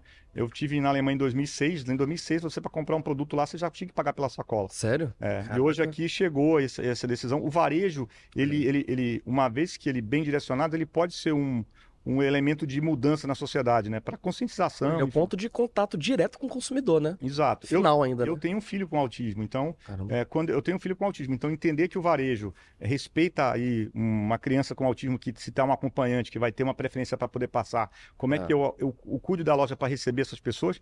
É o varejo, né? A tua cidadania muitas vezes é exercida ali, no momento que tu está fazendo uma Legal. compra, né? Então é importante a gente ter essa percepção do papel e, e transcende um pouco. De novo, a importância de ter um varejo local forte, porque esse varejo local forte ele vai ser um, um, protagonista nessa melhor, melhor qualidade de vida da população. Pô, legal demais. Eu fico muito feliz em ver esse papel, além de, de grande varejista em destaque, esse papel que, que vocês tiveram como, como cidadão, como exemplo nisso aí. Muito top. O, de novo, né? Nós atendemos um milhão de pessoas por, por dia. De que forma esse ponto de contato que eu tenho com a população pode fazer uma coisa pela sociedade e aí, sem ser piegas, tá, Fernando? Uhum. Sem ser aquela coisa, não, final de semana nós reunimos nossa equipe de funcionários e nós vamos na creche ler história para as crianças. Bem, eu acho legal, tudo bem, mas como é que eu faço algo dentro do, da minha rotina que eu não tenha que ter um atrito para sair do meu local e eu possa impactar assim a sociedade, né? Então, o varejo, ele tem um monte de pequenas ações é, que somadas são muito complexas. Receber mercadoria, colocar preço, tirar produto perto de vencer, é, dar Não. troco, troca, é, entender que o equipamento tem que passar o cartão de crédito da segurança. São pequenas microações que somadas ficam muito complexas, mas ainda assim a gente pode ajudar. Vou dar um exemplo. É, recentemente, nós de, nós, de novo, falando sobre o volume de clientes que nós atendemos. O verso dos nossos cupons fiscais, que a gente tem, geralmente, com todo varejo tem que dar um cupom fiscal, isso, aí, isso é lei. É, a gente transformou o verso disso para ajudar a encontrar crianças desaparecidas. Então, Pô, que legal. você- a gente fez uma parceria com a- a- o setor de segurança pública que cuida dessa parte. Ela cedeu para a gente imagem de 12 crianças e a gente imprimiu. Eu já, eu já tenho, entenda que eu já tenho um custo natural de imprimir o cupom. Com certeza. Já tem um custo. As pessoas que recebem o cupom, de repente, não têm o hábito de olhar atrás. Mas o nosso funcionário treinado falou: olha, a gente está ajudando nessa campanha. Se você tiver contato de alguma dessas crianças, entre em contato. Pô, legal. Então, são como eu, como varejo, eu já posso. e Eu, quando eu falo isso, eu não estou falando, ah, eu atendo um milhão de pessoas. Cara, você num pequeno varejo, você pode fazer muita coisa. Você Você tem. pode conectar com muita coisa. Então, você entra em contato com muita gente, né? Exato. Acaba que, que o varejo, a gente hoje vê muito sobre influenciador, sobre audiência, você tá lá presencialmente com esse pessoal sempre, né? Exato. Eu sou, eu sou nesse mundo que a atenção é cada vez mais rara, né? Quem está ouvindo a gente aqui deve estar, com certeza, ou no trânsito, ou está fazendo uma tarefa. É onde mais se consome podcast, né? Então, sou super fã. Inclusive, eu comentei um pouquinho aqui off, né? Eu comprei um fone de ouvido, dou uma dica para todo mundo aí. É um fone de ouvido aqui daquele formato Bud, assim, bem. Eu tenho aqui uma caixinha sempre anda comigo, mas a dica é o seguinte: eu tô mostrando aqui para a câmera, mas quem estiver em casa também no feijão, vou dormir, coloco no, no meu podcast preferido, coloco aqui do lado. Se eu dormir por cima dele, não vai quebrar. Legal. Me ajuda demais aí, tô sempre ouvindo podcast. Então, o varejo, ele consegue ter uma atenção que às vezes uma mídia tradicional não tem. As agências acabam esquecendo disso, né? Fazem uma bela de uma campanha no digital. Eu tenho uma excelente agência, não estou falando da vanguarda, mas estou falando de forma geral, eu tenho uma bela comunicação online, mas que quando eu vou para o ponto de venda, nada conversa. Então, eu não tenho um elemento naquele PDV que me lembre da campanha online. E o contrário também é verdadeiro. Se você tem um negócio que tem muito fluxo, por que, que teus clientes no mundo físico não estão te dando like no mundo digital? Né? E o contrário também é verdadeiro. O varejo é uma mídia. Eu, meu, Com certeza. o nosso negócio, ele tem, uma, ele tem uma recorrência muito grande. Eu sempre brinco que se você for me vender um colchão, Fernando, e eu não comprar o colchão de você e comprar de um concorrente, eu vou levar cinco anos para que eu precise novamente de um colchão. É. Então, não vai ter aquela oportunidade comigo. Mas se tu for numa drogaria hoje, não comprar um medicamento comigo, uma vez e meia por mês, tu vai voltar numa farmácia. É Caramba. provável que em algum momento tu volte. Isso é uma bênção e uma maldição. É uma bênção porque eu tenho sempre recorrência, mas é uma maldição porque esse varejo com alto fluxo acaba ficando preguiçoso, acaba não se preocupando como é que ele atende esse cliente melhor, porque ele sabe que ele vai voltar, né? Então é um desafio que a gente tem sempre de entender como é que eu posso criar valor para esse cliente, mesmo sabendo que ele vai voltar sempre comigo e eu não posso esperar que amanhã ou depois ele me troque por um, ter- por um, por um entrante. Caraca, que legal. Né? Pô, legal demais. É, a gente já bateu um papo curto hoje, mas é realmente um, um resuminho aí, porque a gente está entrevistando as principais personalidades aqui do evento. E já deixo também o convite para ter um episódio só contigo. Pô, vai ser um eu prazer. acredito, pô, só disso aqui eu já, pô, já aprendi bastante. Já virei mais fã ainda da Santo Remédio que eu, que eu frequento. Poxa, obrigado. E a minha esposa, ela é uma propagadora gigantesca. Ela é médica, recém-formada, e só vai para lá e passa para todo mundo lá. Temos um trabalho grande com a classe médica, que são parceiros enormes da gente. A gente teve É. um período no passado que a gente se afastou de- Uhum. dessa turma, a gente reconhece o erro que cometeu e a gente está tentando encontrar espaço nisso. O recado que eu dou para quem gosta de varejo, e eu estou falando de varejo aqui, Fernando, numa pegada de que não é varejo de medicamento, tá? Uhum. Pode ser posto de gasolina, pode ser, pode ser é, supermercado, pode ser loja de material de construção. Varejo é varejo. Varejo É. é, tudo nasce, a dica que eu dou final aqui, você tem uma boa árvore mercadológica, ah, meu faturamento caiu, ok, mas caiu aonde, né? Eu sou supermercado, meu, meu faturamento caiu é, em bolacha, legal, caiu em bolacha, mas qual foi a bolacha salgada, a bolacha doce? Ok, caiu na bolacha doce, por que que caiu? Caiu porque o preço da concorrente ficou maior, porque eu fiz uma promoção errada, porque teve ruptura, você só consegue responder essas perguntas quando você tem uma boa árvore mercadológica. O que é árvore mercadológica? É quando você coloca um produto dentro do teu varejo e coloca tags nele para saber, olha, isso aqui é esse público que consome, Pô, que muito atributo. E aí eu fico um gancho para um, um- um futuro bate-papo nosso que é assim, as pessoas olham muito para Excel, fazem muito análise em Excel, mas o- as grandes análises, Fernando, elas não estão em métricas, né? Só para fazer uma- um parênteses aqui. Uhum. O que que é uma métrica e o que é um atributo? A métrica é tudo que eu posso somar, multiplicar, dividir. O atributo são elementos de filtro. Então, eu falo o seguinte: o Fernando tem barba. A barba é, uma, é um atributo. Uhum. Mas, é, o, mas o peso do Fernando eu posso somar com alguém. Não estou falando que o Fernando é gordo, magro, Uhum. mas ele tem 20 quilos. Eu posso somar mais 20 quilos. O quilo é métrica. Ah, mas o atributo é, o- é se o Fernando tem barba ou não. Como se fosse um quantitativo e qualitativo. Exato. Legal. Quando eu tenho dentro do meu varejo muito claro, as métricas vão ser sempre as mesmas. É faturamento, vai ser quantidade de produtos vendidos, vai ser quanto tenho de estoque, margem, desconto. Métricas são muito lugar comum. É difícil tu fazer uma grande insight olhando só para a métrica, porque métrica todo mundo tem igual. O pulo do gato está nos atributos, né? Quando você pega uma, uma- vou dar um exemplo agora que aconteceu com a gente recentemente. Eu estava com uma queda de faturamento num grupo de lojas. E eu não sabia explicar o que era, porque o faturamento caía de forma igual, e mas não tinha aparentemente nada que ligasse essa loja para dizer isso. E eu não tinha dentro do meu BI nenhum atributo que conversasse com essas lojas. Uhum. Em cima, olhando para cá, visitando o campo, eu descobri que as lojas caíram, eram as lojas que estavam dentro de posto de gasolina. Cara, No momento que a gente teve um aumento de preço de combustível, as pessoas iam menos ao posto caraca, e isso gerava uma queda de faturamento. Mas eu só consigo ter esse insight, a métrica sozinha não me diria o porquê. Ela Não me diria que como. o faturamento caiu. Mas ela não Só o quanto porquê. caiu, ponto. Exato. Caraca. Se eu tenho atributos, eu consigo fazer. E aí vem a, a beleza disso. Está cada vez mais fácil fazer a mercadológica. Está cada vez mais fácil tu usar ferramentas de BI totalmente gratuitas. Que O legal. pulo do gato é como é que eu ponho atributos dentro disso. E com os atributos que eu tive certos, eu vou ter insights que talvez o meu concorrente não tenha. Caraca, legal demais. Olha, já deu mais um insight, mais uma dica valiosa para quem tá ouvindo a gente. Mais uma vez te agradecer. Imagina. que Brigadão agradeço. Tamo por ter, junto. ter vindo aqui pro nosso podcast e vamos marcar um episódio só contigo. Vai ser um prazer, obrigado pelo convite, obrigado a todo mundo da audiência daí, e espero sempre contribuir de- e com uns likes aí, com uns likes não, com uns hacks aí, uns links legais aí de conteúdo Pô, legal. interessante. Show de bola, fechou? Valeu, pessoal, tamo junto. Continua aí que tem Fala, mais. Pessoal, continuando aqui o Pode Rolar com personalidades incríveis aqui no All In Summit. Estou aqui com o Pedro e com o Léo da Dodó Veículos e da Tortas e Tortas. Boa tarde, tudo bem? Beleza? Tudo bom? Boa tarde, tudo jóia? Eu sou o Léo da Tortas e Tortas. Aê. e meu grande parceiro aqui é o Pedro do, da Dodó. Pô, eu garanto que a nossa audiência com certeza conhece a marca de vocês, né? Marca bem notáveis aqui em Manaus. É, a minha esposa é, é, é um pouco suspeita por falar de tortas e tortas. Ou ela poderia ser suspeita para falar de Dodó Veículos Olha aí. também, né? Isso aí eu acho que sou eu, mas. Mas deixa eu te falar, além da Dodó, nós temos a MM Locadora, que é uma, Pô, legal. é uma irmã mais jovem da nossa história, né? Então ela, Legal. tem- ela começou em 2018. Legal. É uma locadora focada para planos por assinatura. Caramba, Tá bem, legal. tá, tá, tá, vamos dizer, na moda, né? Tá na... Legal.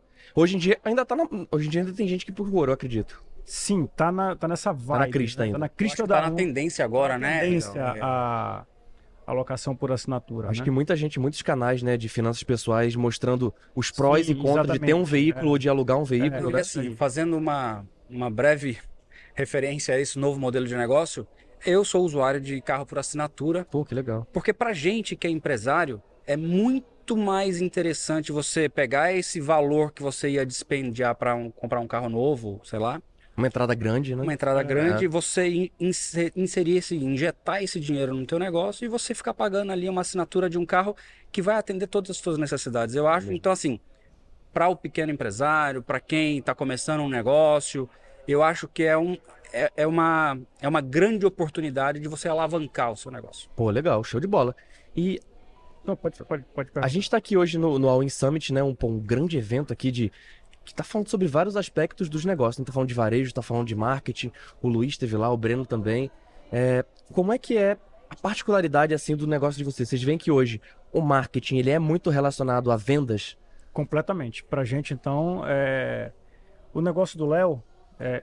que, é um, que é um negócio. o- Obviamente também o marketing, acho que para nós dois, Diretamente, diretamente relacionado relacionado. ao resultado. O, o- Pô, legal. a- ao resultado, o, o, o nosso negócio, né, a- da locação não, que teoricamente da locação, como é por assinatura, então ela dura um ano, dois anos, então teoricamente ela é recorrente. Quem aluga É. no mês já, já está no outro mês, vamos dizer assim, já está Ah, por legal. 12 meses.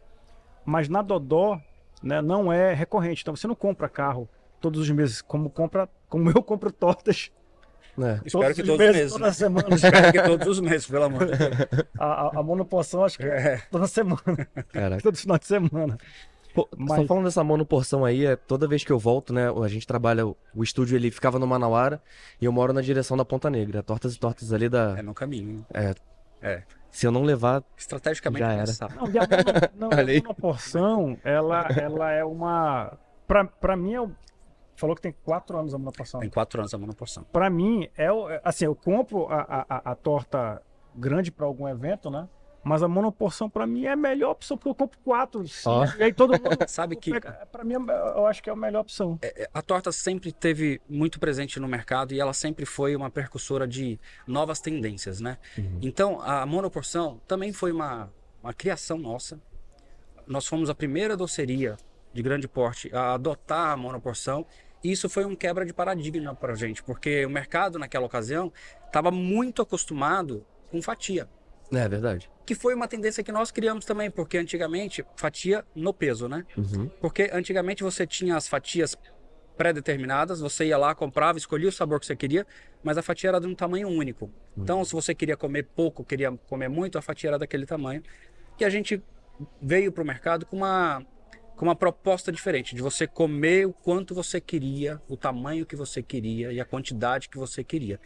Então, a gente inovou fazendo o mercado a, no quilo. Ah, legal. Com- Comprava o tamanho que você queria, pesava e comia. Só que a gente viu que isso virou mais um. Não era mais atrativo, porque todo mundo já estava fazendo isso.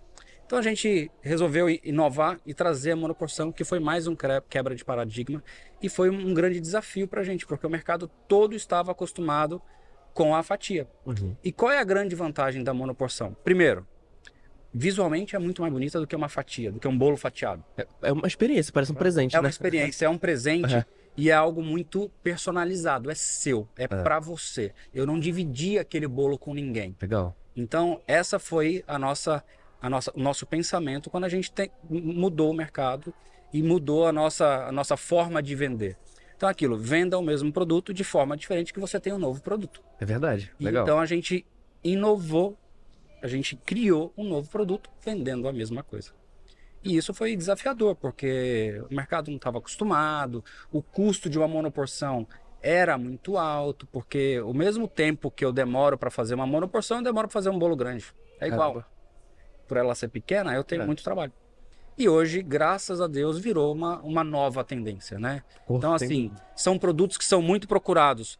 Agora que a gente está em, fe- em época de Copa do Mundo, para fazer decorações de mesas para as pessoas que vão comemorar o jogo, assistir o jogo em casa com os amigos. eu vi que o Luiz postou é bolo temático também, né? A gente também está trabalhando com bolo temático. Então, a gente tenta é, vender o que o mercado procura em determinadas ocasiões, né? Pô, legal. Então agora é Páscoa, já teve Halloween e vai vir Natal. A gente tem grandes novidades para o Natal também, que são legal. produtos mu- belíssimos e com preços maravilhosos. Assim, não tem como não falar de preço, porque a gente vive uma época em que todo mundo procura é, gastar da melhor forma possível, né?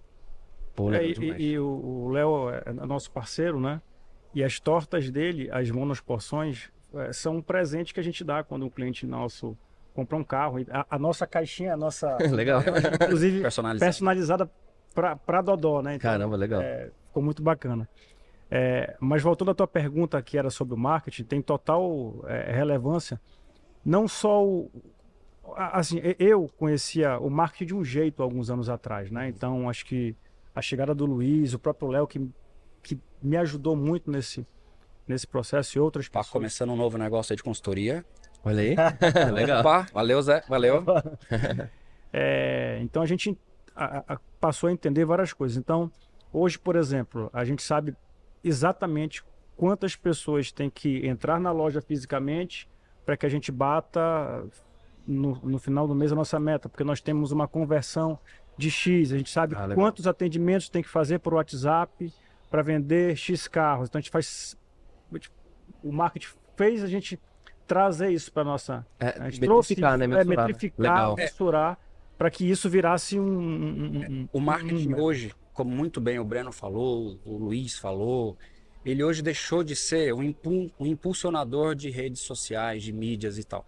Ele te dá números para você mudar a estratégia do jogo, Legal. Isso aí. mudar a estratégia do teu negócio, fazer com que aqueles números se transformem em vendas, em vendas através de, de, de diagnósticos que só esses números que são ligados ao marketing conseguem nos trazer.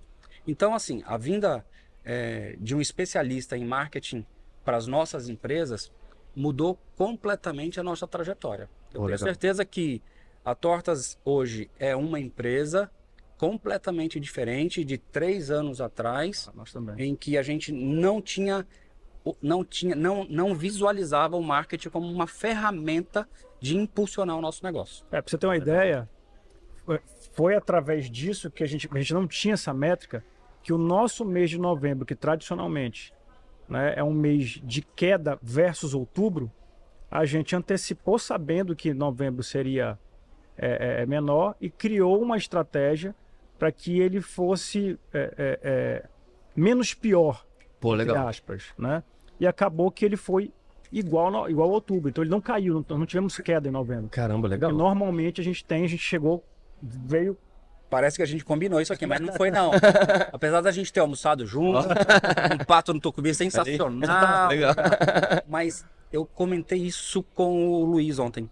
É, tradicionalmente, novembro também pra gente é pior do que outubro. Caramba. E esse mês, usando os nossos números desse, ao longo do ano, a gente conseguiu mudar a trajetória do mês de novembro e a gente teve um novembro superior a outubro. Que legal. Isso é, assim, eu te falo que isso é realizador e é inovador, ou inovador não, perdão, é, é, uma, é uma conquista que a gente não tem há mais de 15 anos. Caraca, que Pra, legal. pra, pra gente, por exemplo, a gente já sabe é, que vai ser o nosso melhor ano. É porque não tem como, não, assim, não vai acontecer uma, né? Não vai acontecer. É, vai ser o nosso melhor ano, desculpa, vai ser o nosso segundo melhor, melhor ano dos últimos 10 anos. Que legal. Só vai perder para 2020. É. Ah, porque 2020 foi um, foi um Aí- ano atípico que a gente vendeu fora da curva, carro deu aquele boom, então É. realmente a gente, né, é, mas a gente pegou Tudo dois, acabou em 2020. é, e a gente pegou 2020 e colocou até fora da métrica, porque realmente não, não vai dar para contar com ele, né? Foi pra, não sei se para ti foi assim, mas para carro foi uma coisa que foi, né? Comprava, comprava, vendia, o carro- os carros iam aumentando Cara. e agora a gente está vivendo um momento inverso. Os carros estão baixando de valor, né? Então é, a gente pegou agora final de outubro, já sabia quanto precisava vender em novembro e dezembro.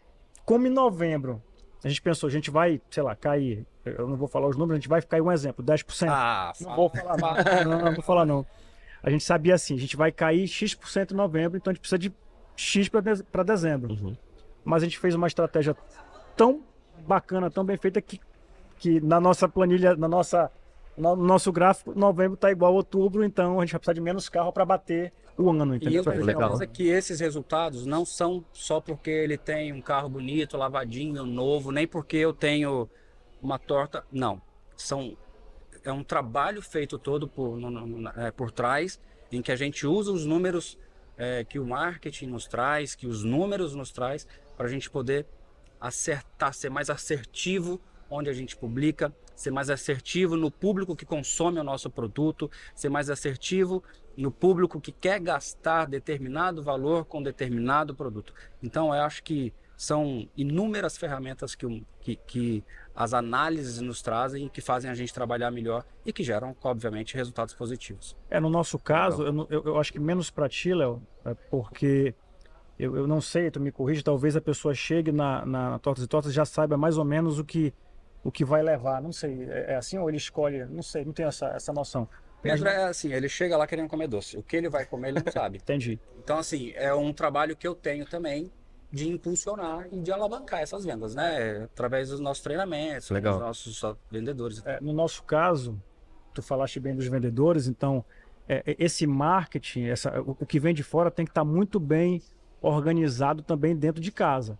Então não dá para deixar de falar que se não é a nossa equipe de vendedores, de gerentes, toda essa parte que, que, que, faz tudo isso girar, não acontece. Não adianta nada a gente fazer um, um belo marketing, mas a equipe de vendedores, de gerentes não está preparada para receber Ah, entendi. é, é, aquele, aquele lead, aquele cliente. Né? A parte administrativa não está preparada para transferir o carro, um exemplo, em X dias, porque senão lá na frente. É aquilo então, que o Luiz fala, né? Que tem que estar com a casa tem- tem que arrumada a antes de trazer, né? Então, ó, É. teve uma coisa que aconteceu com a gente. Na quarta-feira da semana passada, até digo que, que alguém fez alguma coisa. Tu lembra de uma vez que caiu o teu, foi teu Instagram na época? Ah, caiu. Pois é. Sério? Na, na, pandemia. na pandemia, me lembro bem desse dia. Na quarta-feira passada, o nosso, nós temos um número de WhatsApp Uhum. dentro de uma plataforma. A gente paga uma plataforma para gerir essa nossa, essa nossa conversa. Então, por exemplo, eu, se eu quiser, eu vejo o que todos estão conversando com os clientes aqui embaixo. Ah, Então, nós temos uma equipe de triagem, a triagem vê o que todo mundo está comentando aqui. Na quarta da semana passada, o nosso número de WhatsApp foi banido. Caraca. E a gente não sabe até hoje por quê. Ele voltou já. Ele voltou na. Semana retrasada, o Instagram do podcast Deu um foi pau, né? proibido de fazer qualquer ação. É. Curtir, comentar, tudo mais, a gente descobriu o motivo. É, esse período de eleição, é, um entrevistado nosso, ele falou sobre um candidato. A gente evita até falar de política no É. podcast. Aham. Falou sobre um candidato, o vídeo do YouTube caiu Caiu. e o Instagram perdeu as funcionalidades. A gente entrou com recurso e recuperou, mas É, a gente, às vezes É pode ser isso, semana- né? é, Não, com a gente, certeza a gente perdeu de, de quarta a, a- Hoje é o quê? Hoje é, hoje é quinta. De uma semana a gente perdeu. De- o, o que eu vou te dizer é o seguinte, semana também. Óbvio que a gente perdeu, a gente mudou o número rapidamente, conseguiu atender algumas pessoas, mas perdeu as métricas. Putz. Entendeu? Então, Caraca. o mais importante que a gente tem, É. além de ter os. os números. É, a gente tem os números das pessoas que entraram pela plataforma lá, mas quando as pessoas não conseguiram falar lá, e a gente não tinha como saber quem são as pessoas, porque está na plataforma, É. e o número foi banido, a gente não sabia quem eram as pessoas. Primeiro, então, você já, né, o, a- o cliente já, tá, já ficou chateado, aquele já ficou Né. chateado. Né? Você pergunta tudo de novo. É, exatamente. Pô, até, Pode até ter gente que, que, tipo assim, mandou mensagem e não respondeu. Pô, a empresa não me respondeu. Exatamente. Isso aconteceu, né? Isso aconteceu. Então, né, cara? é, a, ge- a gente mudou o número rapidamente para tratar aquele problema, né? A gente conseguiu atender. Mas quando você vem pro, pro WhatsApp puro, que, é- que no nosso caso é o business, né? Que eu acho que é o teu também, É. a gente não consegue fazer o mesmo trabalho pô, no- no- na plataforma. A gente consegue atender com quatro, cinco ao mesmo tempo. Pô, legal. Lá não, a gente consegue atender no business pelo computador, mas não é o mesmo atendimento. Então a gente perdeu aí números, a gente sabe que perdeu clientes, mas a gente passa por isso, né? Isso não tem. E né? hoje em dia, com, com o digital, né, a gente consegue ter acesso a essas métricas de uma maneira maravilhosa, né? Maravilhosa. Rápida. Por exemplo, vocês falaram de- do, do negócio de vocês, das particularidades. A gente, como a gente trabalha com, com mídia no Spotify, no YouTube e tudo mais, a gente consegue ver quantas pessoas assistem durante cada minuto do, do episódio. A gente consegue ver os picos. É, Aí, exatamente. gente, cara, esse momento tem alguma coisa que eu falei, o que o convidado falou que o público gostou. Aí a gente começa, por exemplo, esse, esse- essa conversa que a gente tá tendo aqui já tem mais de 50 episódios de prática. Então eu já sei o que o pessoal gosta, o que o pessoal não gosta. Entendi. A gente sobe de maneira geral a retenção no episódio. Pô, isso aí a gente faz graças aos Esses dados. números a gente, a gente usa para saber qual é o horário durante, durante o dia Pô, demais também. em que a gente mais tem convergência. Legal. E aí a gente sabe que naqueles horários que tem uma elevação de, de, de venda, a gente tem que anunciar melhor, a gente tem que Legal. comunicar melhor, a gente tem que transformar aquilo, aquela comunicação em venda naqueles horários específicos.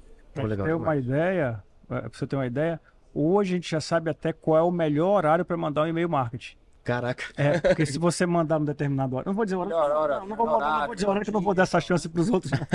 Será que alguém tá vendo? Mas Não, não, vou dar, não. Mas se você mandar uma determinada hora do dia, a gente sabe que a, a- a taxa de conversão para quem abriu A aquele. galera responde. É, é, é, Legal. é, aquele e-mail, é, a, a gente vai conseguir melhor ou pior, né? Caramba, que no legal. WhatsApp também. A gente tem uma- um horário que é melhor mandar. Mandar final da tarde, acabou, uma não vai responder. na Dodó, mandar de muito. Legal. na Dodó é a entrega mais doce de Manaus de carro. Ah, isso é verdade. Olha, literalmente. Isso eu tenho certeza. Legal. Toda entrega tem, um, tem uma monoporção da Olha aí. Pô, legal. E se eu não chegar também com uma entrega, eu, eu costumo me ferrar também em casa, sabia? É. É verdade. Pô, deveria ser. Mais paradas técnicas no caminho de casa. Poderia Não, já se tá- não chegar já tá na- na carro, né? Não poderia ser assim. Pô, O Léo também é nosso Pensou? parceiro na MM, tá? É, pô, legal. é, a, a- a- assinatura é feita do- dos carros, não sei se todos, mas é, é feito lá com a gente. Pô, legal A gente demais. tem essa, essa parceria aí. Tá vendo? Não é à toa que eu vou almoçar na casa do cara. Pô, mas show de bola, pessoal. Prazerzão falar contigo, Léo. Prazer nosso. Pedro também. É, a gente hoje tá fazendo um episódio, pô, acho que a gente conseguiu conversar sobre vários assuntos num curto período de tempo, né? Que esse episódio aqui a gente vai estar liberando no sábado, duas horas. Ah, legal. E a gente tá entrevistando, como eu falei, todo mundo que palestrou, as principais personalidades. Que A gente tá fazendo um, um compiladão. Pô, obrigado. Foi um prazerzaço. Prazer. Pô, eu que agradeço. do teu podcast. Foi, é assim, a minha estreia em podcast foi Ah, legal. muito legal. Achei a ferramenta maravilhosa. Legal. E eu queria, se você me der a oportunidade, de convidar todo o teu público, todos os Show de teus bola. ouvintes e para poder visitar lá na nossa loja e conhecer os produtos que a gente tem para os Jogos do Brasil e para Legal. Natal agora. Show de bola. Pessoal, vou botar aqui no link da descrição o link da Tortas e Tortas e o link também da Dodó Veículos. Poxa, obrigado. Show de bola. Aqui Prazer. embaixo, só pra clicar aqui. Prazer participar também. Fechou. E vou marcar com Com- vocês depois também um episódio isolado. Ah, legal. Ó, o Luiz já Falar. participou de um só dele. Ah, e convido a você, a- da, mesma forma que você passa pela Tortas e Tortas e leva para sua Olha aí, legal. Não custa nada. Levar Pelo menos dá uma passadinha, né? Não- Que, que não leve o carro na hora, mas pode E a gente, e a gente realmente tá pensando em trocar de carro, Olha aí, cara. Tá vendo? Ou troca, Olha aí. ou faz uma assinatura. Legal. Vamos ver o que é melhor. Legal, É show de bola. Então fechou, pessoal? Valeu. Tamo junto. Continua aí que tem mais pessoas incríveis pra bater um papo com a gente. Bate-papo com pessoas incríveis aqui no All In Summit. Estamos aqui com o Sérgio. representando a Nelson Williams Advogados, que é nosso grande parceiro no evento de hoje. Obrigado, Sérgio, por vir aqui bater um papo com a gente. Obrigado, Fernando. Obrigado pelo convite. Vamos trocar uma ideia, ver se agrega valor para quem nos ouve e para quem nos assiste. Pô, show de bola, cara. É... Antes da gente até falar do evento que a gente está aqui, né? Que é um evento, cara, muito legal que está trazendo para Manaus essa, essa efervescência da cultura empreendedora, do varejo, do marketing, é, em vários aspectos, e trazendo os principais players para cá. Fala um pouquinho para mim da Nelson Williams. Vamos lá, Nelson Williams é um escritório de direito empresarial. A gente tem a matriz em São Paulo e escritórios próprios em todos os estados. Não é filial, não é parceria. Não, na verdade, não é franquia, não é parceria. CNPJ 001 fica em São Paulo, vai até o 0040. Legal. Então, além das capitais, a gente está em algumas, alguns estados nos interiores. A gente faz advocacia empresarial. O varejo é um bom segmento disso. Então, qualquer varejista pequeno, médio e grande que tem operação em mais de um estado, são poucas as opções de um único escritório que os atenda. Legal. Quem tem operação nos 27 estados, por exemplo, só tem a gente. Tem todos os estados? Todos, sem exceção. Incrível. Nos 27. Com unidade própria.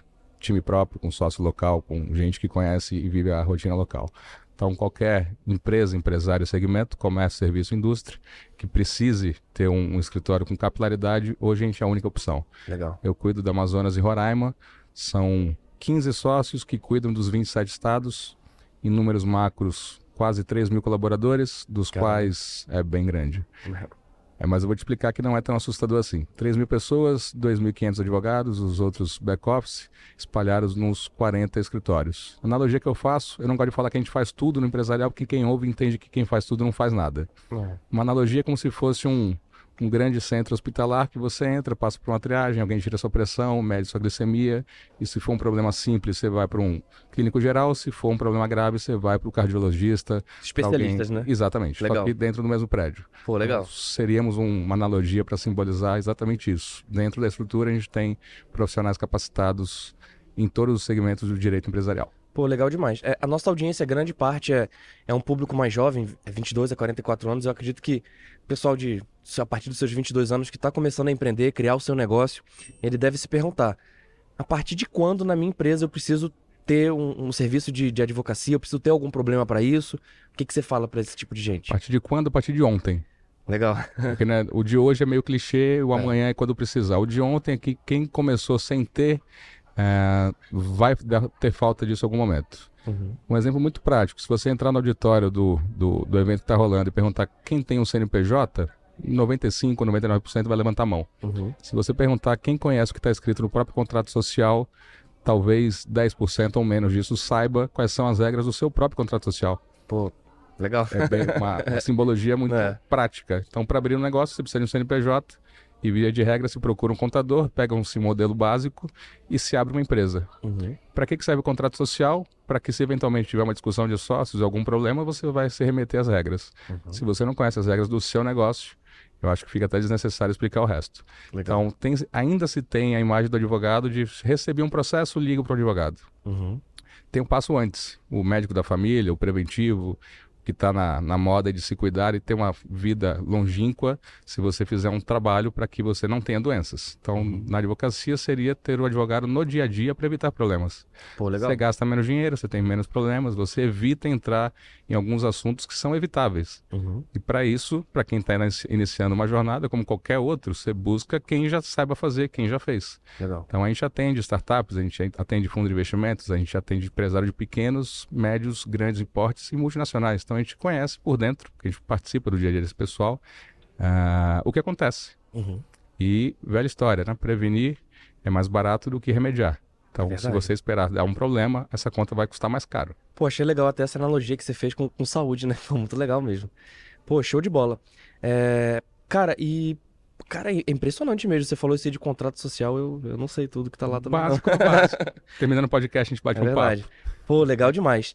É, cara, show de bola. E como é que você vê, tipo assim, é, a sua marca, ela tá aqui presente, tá presente aqui no podcast, tá presente aqui nesse evento de varejo. É, que que você, como é que você vê a importância da, dessa marca, além de mostrar para as pessoas a parte do direito empresarial, da importância no varejo? Eu também queria perguntar, se você puder falar, claro, quais são as os maiores problemas ou as maiores é, dificuldades que fazem o empresário procurar um, um escritório?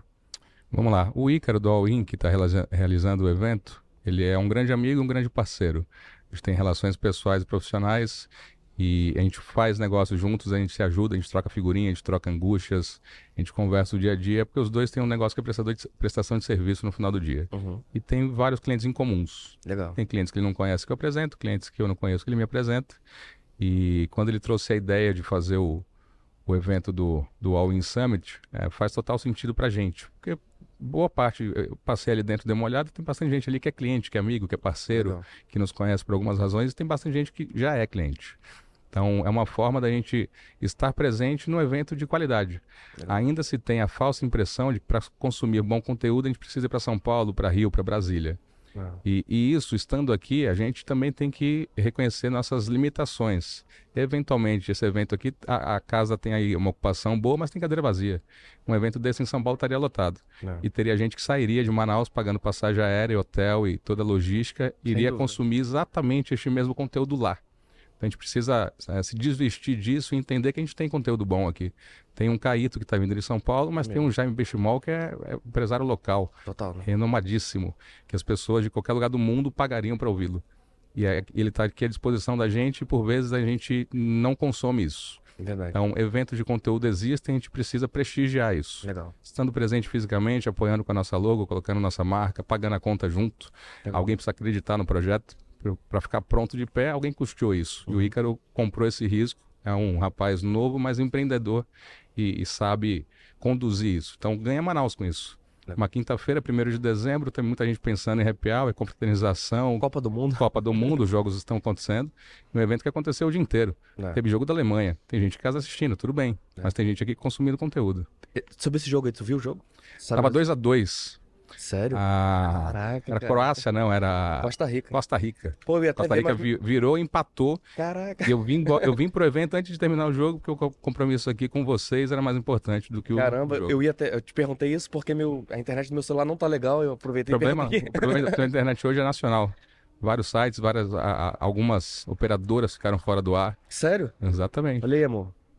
Pô, caraca. Você achou que era contigo, né? Achei, cara. Caraca. Pô, top demais. É, e qual que é aquilo que você me falou dos, dos principais... Pro... po- Pode falar? Tipo assim, Posso, claro, claro. as claro. maiores in- intercorrências que acontecem com, com os empresários de maneira geral, assim. Tem, tem dois grandes nichos de mercado. O empresário, independente do momento, tem aquele que já que quer começar, ou que já começou, ou que já está avançado, mas aquele que entende que ter um escritório, um advogado de confiança, evita problemas, Legal. que é o preventivo.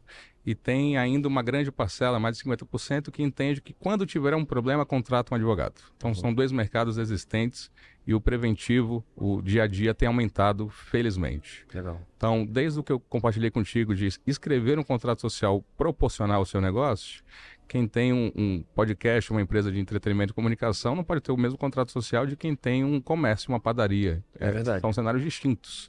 Se você vai olhar os contratos sociais, são muito parecidos. Ctrl-C, Ctrl-V. Google. Hoje é Google. 15 anos atrás era papelaria. papelaria. O contador comprava um bloco de contratos, Caraca. preenchia a mão e dava entrava na junta. Entendi. Tudo igual. Tudo igual. Caraca. Para que que serve contrato? Para você não usar. Se você precisar usar, porque deu problema. Você vai tirar ele da gaveta, você Caraca. vai ler que o que você precisa não está ali. Então, Entendi. o basicão é começar um negócio escrevendo regras que funcionem para o seu negócio, pro seu Sim. segmento. É, é de graça? Não. E o jovem empreendedor, quem está começando, o caixa é apertado, a gente sabe disso. Mas sai mais barato do que ter que pagar essa conta lá na frente. Verdade. Então, começar organizado é muito menos difícil ou mais fácil do que esperar criar-se um monstro e querer organizar isso. Se você está no D0, no D1 e tem vontade de fazer alguma coisa, são coisas que são básicas. É, o empreendedor toca o seu negócio. Você vai precisar, no mínimo, de um contador para apurar impostos e pagar conta, É. emitir guias para você não gerar um passivo. É aconselhável que você tenha um advogado de confiança, um advogado para chamar de seu. Pode ser um amigo, um primo, um parente, um vizinho, não necessariamente precisa ter custo, mas tudo aquilo que você não saiba fazer, delegue para quem saiba. Com certeza. Mesmo que você não, tiver, não tenha caixa, peça. Ah, ah, o risco é ter um sim. Se alguém te disser não, você não perdeu nada. É. Mas pedir ajuda, pedir orientação é importante. Quando a gente tem, o- voltando no exemplo da saúde, a gente tem uma dor de cabeça, você vai no Google, você escreve lá o que, que ele responde e fala para você, toma uma aspirina. Você toma uma aspirina. Toma, não tem problema nenhum. Você não morre tomando aspirina, salvo que tem alergia. né? Tem gente que morre porque tem alergia a essa. Mas se o que você tiver, a sugestão diagnóstico seria problema cardíaco, cerebral, você não vai ficar satisfeito com o Google, você vai atrás do especialista. É. Se o seu negócio que está começando, que é algo que você dedica o seu tempo, o seu dinheiro, sua energia, você não fizer algo é, com responsabilidade, não queira colher os melhores frutos disso, porque provável que não aconteça. Caramba, legal. É, Caraca, show de bola, cara. Então você que está começando, Legal. me liga, a, arroba Vieira Sérgio, mas Legal. o me liga pode ser, ligue para alguém da sua confiança, não necessariamente é para mim, mas busque alguém próximo, alguém que você confia e peça ajuda. O, a startup, o jovem empreendedor tem um problema de caixa, as pessoas estão ali querendo empreender e é necessário pedir ajuda e não tem problema nenhum com isso. A gente precisa reconhecer que as nossas limitações e pedir ajuda. No início, o empreendedor, ele, ele é o homem polvo, né? Ele acha que faz tudo sozinho, né? Ele é um homem polvo e, e ele é uma, trilha uma jornada muito solitária. É. Às vezes imerso com outras pessoas, mas é, sem ter com quem compartilhar o dia a dia. É verdade. É, tendo que fazer comercial, financeiro, produção, marketing, rede social, tudo que a gente sabe que tem que fazer inclusive o negócio dele, porque todo esse resto são os acessórios. É, o, a velha história de bater o escanteio e correr para cabecear. É isso aí. É isso. E é assim que funciona. Uhum. É, mas como é que você busca ajuda? Comprando ou pedindo. É. E, e, e as pessoas têm a falsa impressão de que ao pedir vai ter um não. Se a gente pensar que 10% ou 20% dos pedidos são sims, isso quer dizer que a cada 10 pedidos você vai ter um sim Dois sims? Não, necessariamente. Vou te explicar. O percentual continua sendo o mesmo. 10% de sims. Cada 10 pedidos é um sim? Não. Você pode ter que pedir mil vezes para ter o primeiro sim no 901, 902. É Quando chegar no mil, a conta dos 10% vai ser o, o mesmo 10%. Continua tendo a mesma taxa de sucesso. Aí vem então falar da resiliência. Resiliência é você aguentar a pressão sem perder sua forma. Você pega a garrafinha de plástico, aperta ela e quando você solta, ela volta para o lugar. Isso é Legal. é empreendedor. Você vai tomar não, você não vai ter crédito, você não vai ter mercado, seu concorrente vai dizer que você copiou, você vai ter advogados que você vai pedir uma ajuda, ele vai te dizer que não, que não pode trabalhar de graça, mas você tem que continuar fazendo o que precisa ser feito. Então. Tem uma diferença entre fazer o que você quer e fazer o que precisa ser feito. Você acorda todo dia motivado em gravar um podcast às sete e meia da manhã da segunda-feira? Talvez não. A maioria das vezes não. então, mas você faz porque você faz o que precisa ser feito. É. Quando a, o que precisa ser feito está casado com a motivação, é muito melhor o resultado. Fato. Legal. Mas não estou motivado, não vou? Não, você vai. Você vai na força do ódio, é fazer o seu melhor, mas você vai. Agora, você não pode ir com cara feia, você não pode ir de mau humor, é. você não pode destratar as pessoas. Tem um desenho. Você deve ter a idade menor que a minha. Quantos anos você tem? Tenho 28. 28. Tem, tinha um desenho do Pateta, não sei se você assistiu, vai lembrar, senão dá uma, uma olha, re, re, revê ele no Google depois. Tem um episódio do Pateta, que é o Dia de Fúria. Ele sai bufando fumaça e batendo o carro e batendo todo mundo. Todo mundo tem um dia de fúria, gente. E ter um dia de fúria é um problema em si mesmo? Não, não é. No dia que você tiver no dia de fúria, mulheres é TPM. Homem a gente dá o nome que a gente quiser, a gente chama de dia de fúria. Tô no dia de fúria, irmão, fica em casa. Vai nadar, vai correr, vai assistir Netflix, vai, vai, assistir o podcast do Fernando, mas saiba reconhecer que você não está num bom dia. É verdade. Mas tem gente que se entende ou acha que todo dia é um dia de fúria. Não, porra. Vou esperar é. estar motivado para fazer. Não vai funcionar. É, faz porque tem que fazer. E faz dando o melhor de você mesmo. Então, ah, vou esperar motivação. Vai esperar sentado, vai esperar no sofá de casa. É, isso que você falou, até, até, até vou contextualizar com o podcast, a gente já tá com mais de 50 episódios. Cara, até o 30 e pouco era só gasto zero, zero, zero, zero de E, e você deve ter ouvido dos teus amigos? Todo, o tempo todo, o tempo todo. Você deve ter ouvido dos teus amigos, ah, virou blogueiro, ficou famoso, quer aparecer é. na mídia. Tá trabalhando de graça. Tá trabalhando de graça, tá copiando o mercado que todo mundo já faz, ou tá é. tá querendo aparecer. É. E aí, o do nada é no episódio 50, fala, porra, não é que esse rapaz é bom? Ele teve sorte. É. Ninguém vai lembrar do quanto você ralou, do é quanto verdade. você foi desacreditado, do quanto você acordou cedo, o quanto você mesmo se desacreditou em um a momento. A evolução até de, de técnica de gravação do primeiro pro último. Até o dia que você me desacreditou, será que é isso mesmo que eu tenho que fazer? Será que esse é. negócio vai dar certo? Será que eu não tenho que fazer outra coisa? É. Aí, do nada, esse do nada é um dia você aparece em algum lugar pra alguém, o cara fala, porra, o cara é deu sorte, né? É. Tá, tá, agora tá no evento aí do, da, da Oin Hub, por que, que não é o outro podcast? Tá na porque, TV também? Porque, é. porque você fez o que precisava ser feito. É. Então, aí e muitas tem... vezes na força do ódio, que você falou. Eu sei, eu sei. É. E aí vem a questão da, do merecimento. As pessoas, infelizmente, alguns ainda fazem esperando para ter o recebimento. Vou, vou fazer para ter um reconhecimento. Vou fazer para estar na TV, vou fazer para ter patrocínio. Não funciona. É. Tem que fazer porque você quer fazer. É. Quando você faz com verdade, com entrega, a consequência é positiva. É. Alguém olha e fala, pô, faz sentido. Legal. O negócio é bom. É mesmo. Começou ruim, melhorou. E todo mundo começa ruim. Você começou É. como o melhor entrevistador de podcast? Não. Longe disso. Não, você pode É. ter começado melhor que os outros, mas você é, foi estudar, foi ver como é que funciona, foi ver quem fa- fazia bem, É. fazer parecido. E, e uma coisa que ajuda também, cara, eu vou até te perguntar sobre isso é, depois também, na sequência. Cara, a internet ajuda muito, muito. Por exemplo, hoje a gente coloca o podcast, a gente. Hoje a gente tá fazendo gravado, mas quando a gente faz ao vivo também, o YouTube ele mostra a proporção da audiência que tá em cada minuto do episódio. Episódio de 10 minutos. Quantas pessoas estão vendo o minuto 1, 2, tipo um gráfico, né? E aí ele mostra picos. Aí, tipo assim, caramba, esse minuto aqui tem algo interessante. A gente busca isso para a dinâmica dos, dos podcasts. Se ficou legal isso aqui, vamos botar mais coisas legais em todos os episódios. A gente aumenta a nossa retenção. Isso aí é o jeito que a gente usa a tecnologia do nosso lado. Você que trabalha com, com advocacia, o que, que você usa de, de tecnologia para ajudar o seu trabalho? Alguma coisa de mídias sociais? al- Algum sistema? a gente, a gente tenta tirar da execução do advogado tudo que pode ser automatizável. Ah, legal. Lançar informação no sistema pode ser automatizado. Protocolar uma peça no Tribunal de Justiça pode ser automatizado. Tem muita função que estava ou ainda está na, na, na obrigação do profissional que pode ser retirado de lá.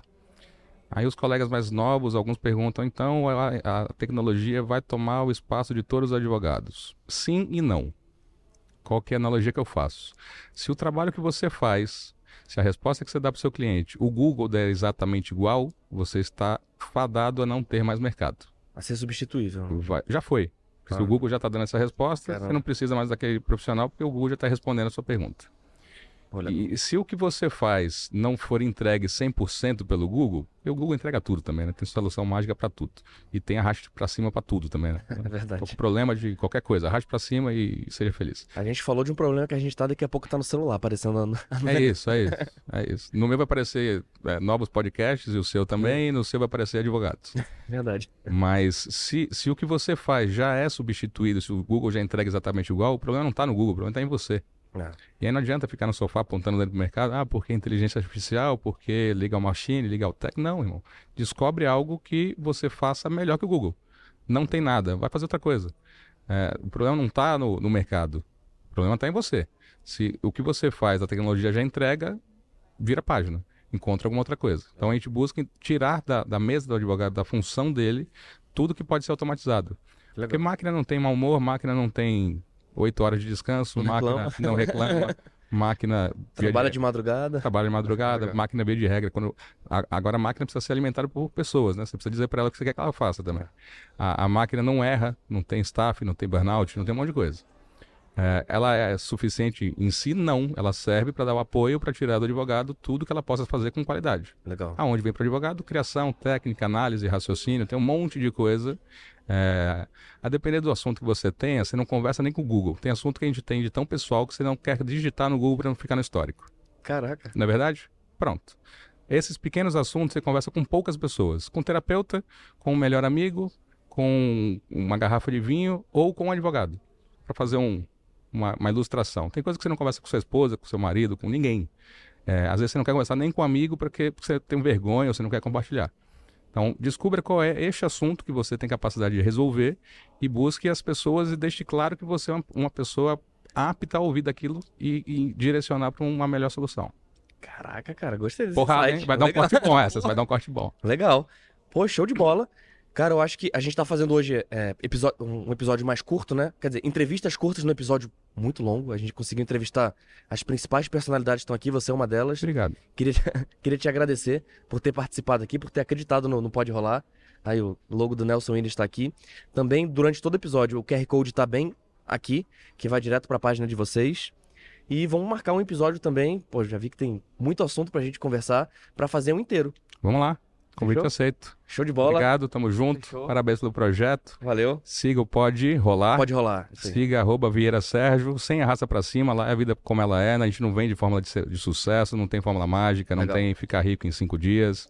A gente compartilha aquilo que a gente já fez, faz, e a gente compartilha o que dá certo e a gente compartilha o que dá errado também, tá? Legal. Porque falar de coisa boa e de sucesso, tem um monte de gente falando. É o que todo mundo fala, né? É, Acho que o vem, bastidor vem demais, vem demais, vem Mas eu acho demais. que hoje em dia o bastidor, cara, mostrar o que, que dá errado, acho que tá engajando mais, sabia? Então, É, mas tem gente contando histórias de insucesso sem ter vivido. Isso também muda. Ah, a diferença pode crer, da- do professor de história contando a história do, do, do, do- do soldado que voltou da guerra. Entendi. Uma coisa é você ouvir uma história contada por alguém, outra Legal. coisa é ouvir a história de quem viveu. Muda Pô, completamente a percepção, você percebe que tem verdade ali. Então a nossa tem muito sucesso, mas esse percentual de sucesso é menor que o de insucesso. Porque na mesma frase que você diz que 10% é sucesso, você está dizendo que 90% é de nãos. 10% é sim, naturalmente 90% de nãos. Então quando a gente conta como é que funciona essa balança, quem ouve às vezes agrega valor, dá um insight e faz sentido ali no dia a dia. Pô, legal. Obrigado. Show de bola. Tamo eu que junto. agradeço. Valeu. Tamo Até a junto, próxima. pessoal. É, a gente vai é, bater um papo de novo com o Sérgio. Vamos marcar um episódio só com ele. Valeu, pessoal. Tamo junto. Não deixe de se inscrever aqui no canal. É muito importante. Eu peço direto pra vocês. E ativa o sininho das notificações. Continua aí que daqui a pouco a gente vai receber mais um convidado incrível. Valeu. Fala, pessoal. Continuando aqui o bate-papo com essas pessoas incríveis que estão aqui com a gente no All In Summit, o grande evento do novo varejo aqui em Manaus. Realmente é, trazendo a cultura dos grandes eventos com grandes personalidades para a região norte, para a gente ficar cada vez menos dependente da criação de conteúdo do eixo Rio-São Paulo. Não que não que, que, aqui seja melhor, lá seja melhor, mas realmente a gente tem que olhar também para nossa região, né? E pensando nisso, nós estamos aqui também com mais uma pessoa incrível, primeira mulher que está aqui com a gente, Liliana, que é gerente de marketing da Tevelar. É isso aí, obrigada pelo convite, certamente. É um prazer estar aqui, né, agregando esse conhecimento de um grande evento, da qual nós temos uma grande participação, né, como o Grupo TV lá, em expansão, em investimento, em crescimento, em desenvolvimento no Amazonas, né, em Legal. Roraima. Então a gente tem muito para contar. O tema do, do, do evento é o sucesso é para quem faz. De fato, a TV lá fez, né, 2022 e tem investido a cada dia mais em, em ampliar ainda mais a participação no mercado do Amazonas e do Norte. É, e eu vejo também, é, a gente, não foi no meu programa, mas em outro que eu, que eu produzo, que foi com, com o seu Antônio, né, que é o presidente, que, caramba, tá aumentando cada vez mais a presença nos interiores também, né? Hoje é uma presença certa de 45 lojas. É, a empresa nos últimos cinco anos é, tinha né, uma presença de 29 lojas. Hoje responde por 77.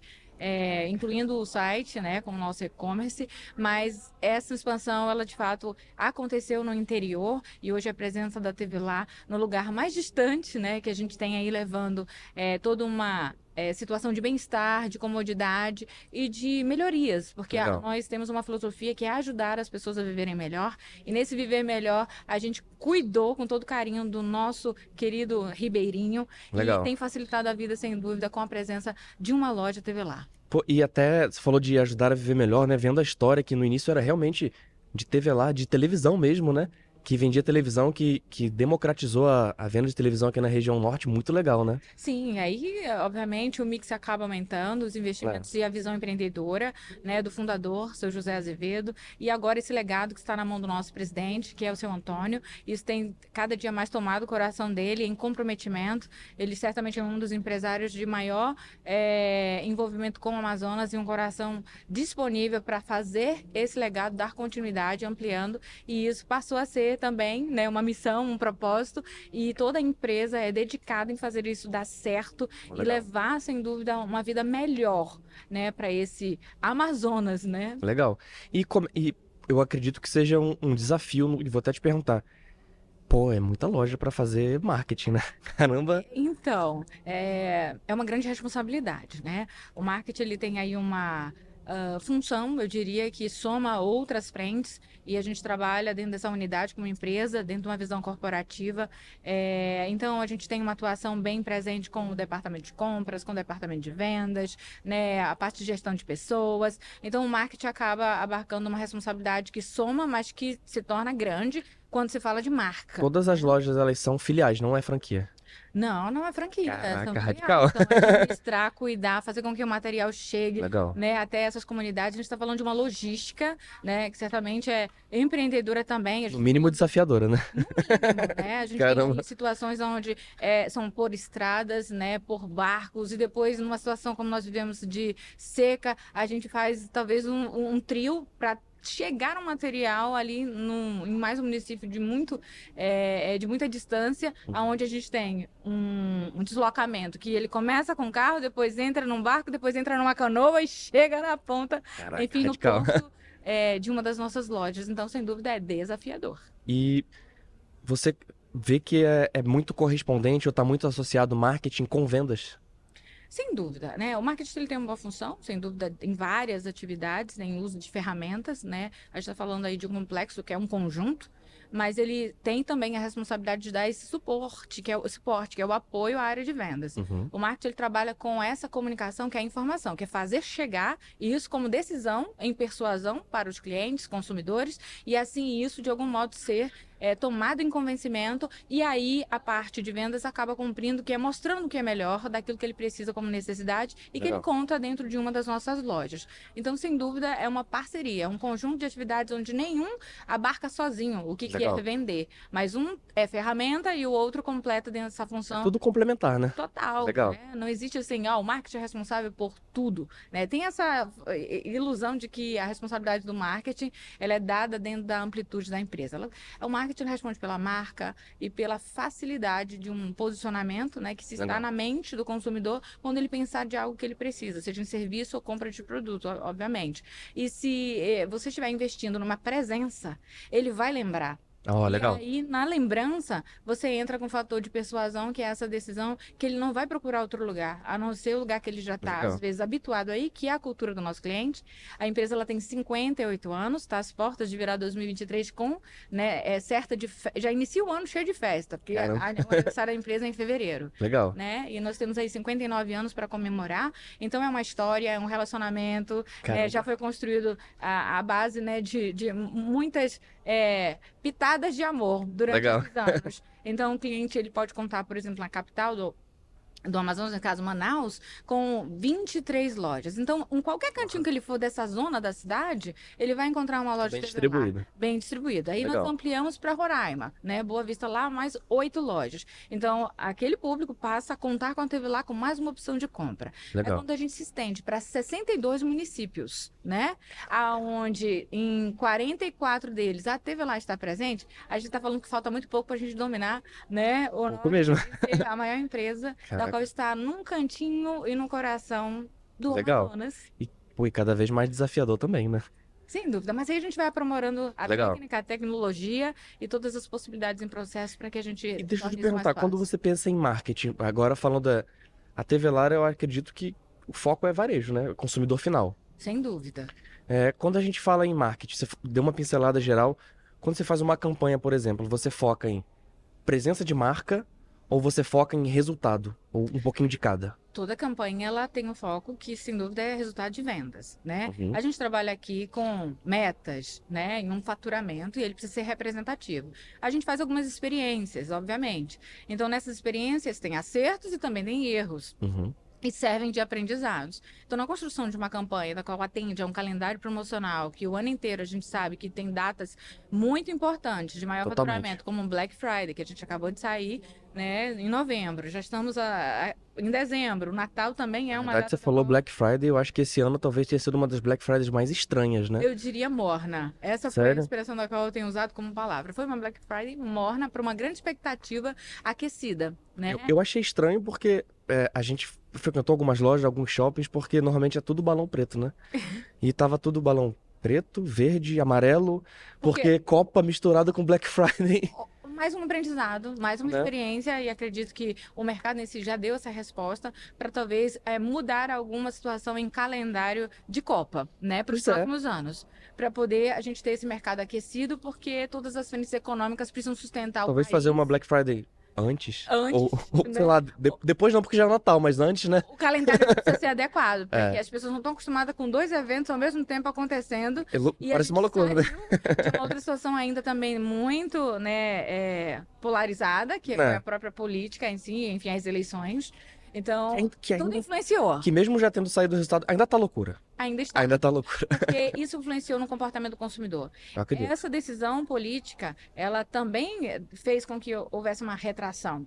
né? E a gente está falando de é, investimento, que eu nunca chamo gasto, mas as pessoas foram mais retraídas dentro do consumo. Resumindo, foi uma, foi uma, foi um, uma mistura. uma mistura de tudo que, que tá sendo resultado inédito aí, né? Sim, então é um exercício, é um aprendizado, a gente tem que repensar. Certamente todas as frentes vão acabar tomando algumas decisões pensando no futuro, porque houve um comportamento, ele está registrado. É. Do meu ponto de vista, ele foi morno. Alguns chamariam até né, fraco. Houve sim uma retração de venda de no mínimo 30%.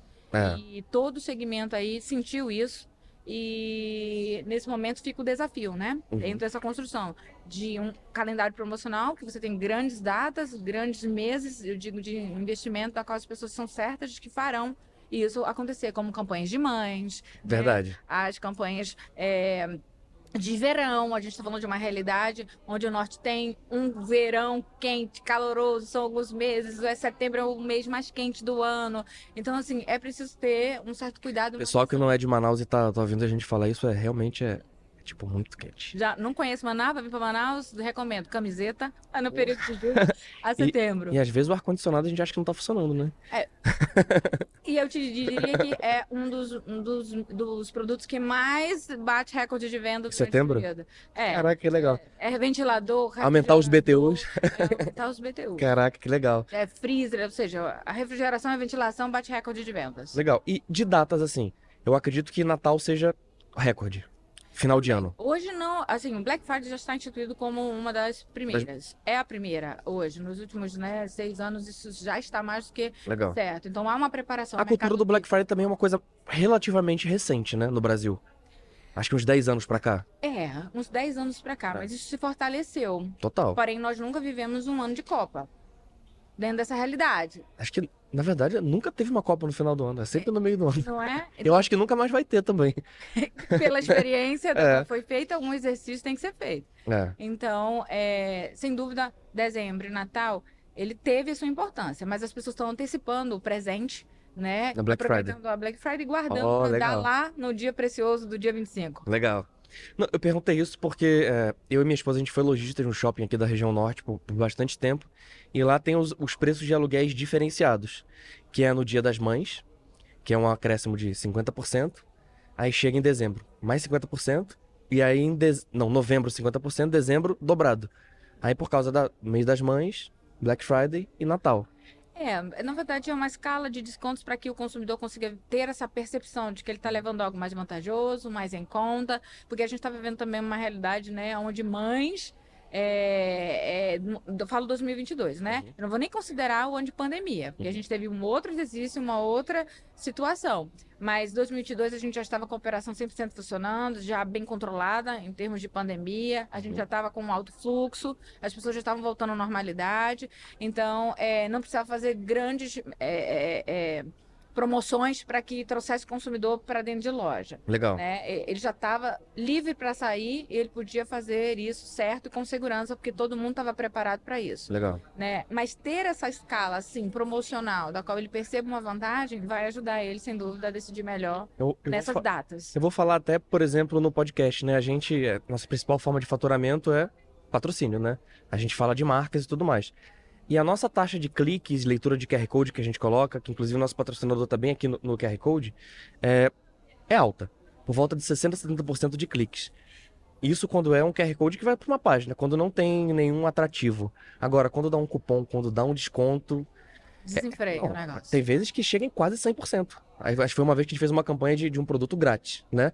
É, é loucura, é loucura. Quando dá aquele estímulo, é loucura. É, eu vou falar de, de um- algumas é, experiências. A gente coloca, às vezes, o QR Code num VT, da qual a gente coloca ali, né, para estar vinculando e tal. A gente tem um número mais baixo, isso é fato. Por conta do meio de comunicação ser até rápido, para você parar e pegar um, um QR Code, colocar e querer dali ter um resultado extraordinário. Ei, mas eu vou te falar uma Mas coisa. quando o QR Code está posicionado dentro de uma outra frente, que é né, num material impresso, que ele tem mais tempo, Ah, ou que está numa página no site, e que ele tem esse estímulo do desconto, sem dúvida, ele vai dar um reflexo maior de resultado. Mas eu vou te falar uma coisa. É, o público de Manaus lê pouco QR Code. É pouco QR Code. E eu Eu, vou te- também concordo com você. Porque é uma cultura, né? E eu não te falo nem só isso, tem um outro dado. O celular Android, ele não tem nativamente o leitor de QR Code. O iPhone tem. Então a gente consegue mensurar a leitura de QR Code por estado.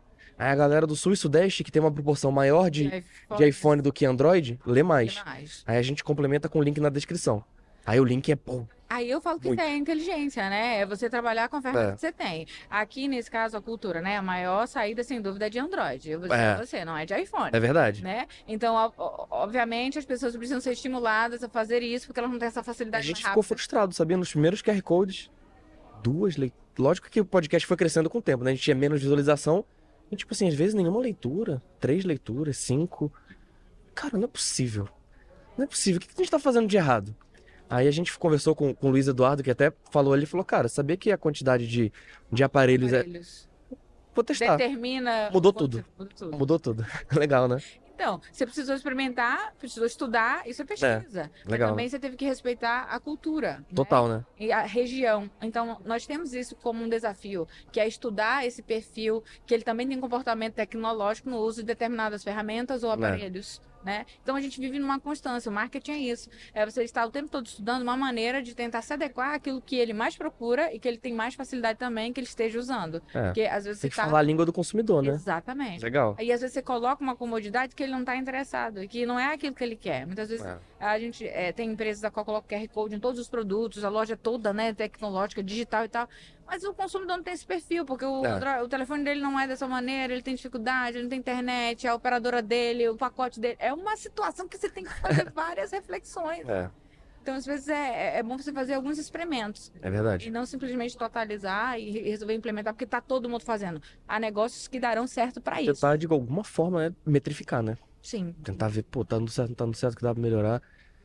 É um, é um trabalho árduo, né? Sim. E realmente é, é realmente pô, o marketing de, uma loja pô, com tanta, tantos anos de tradição, eu acredito que vai passando o tempo, vai cada vez mais se modernizando, aprendendo o tempo todo, né?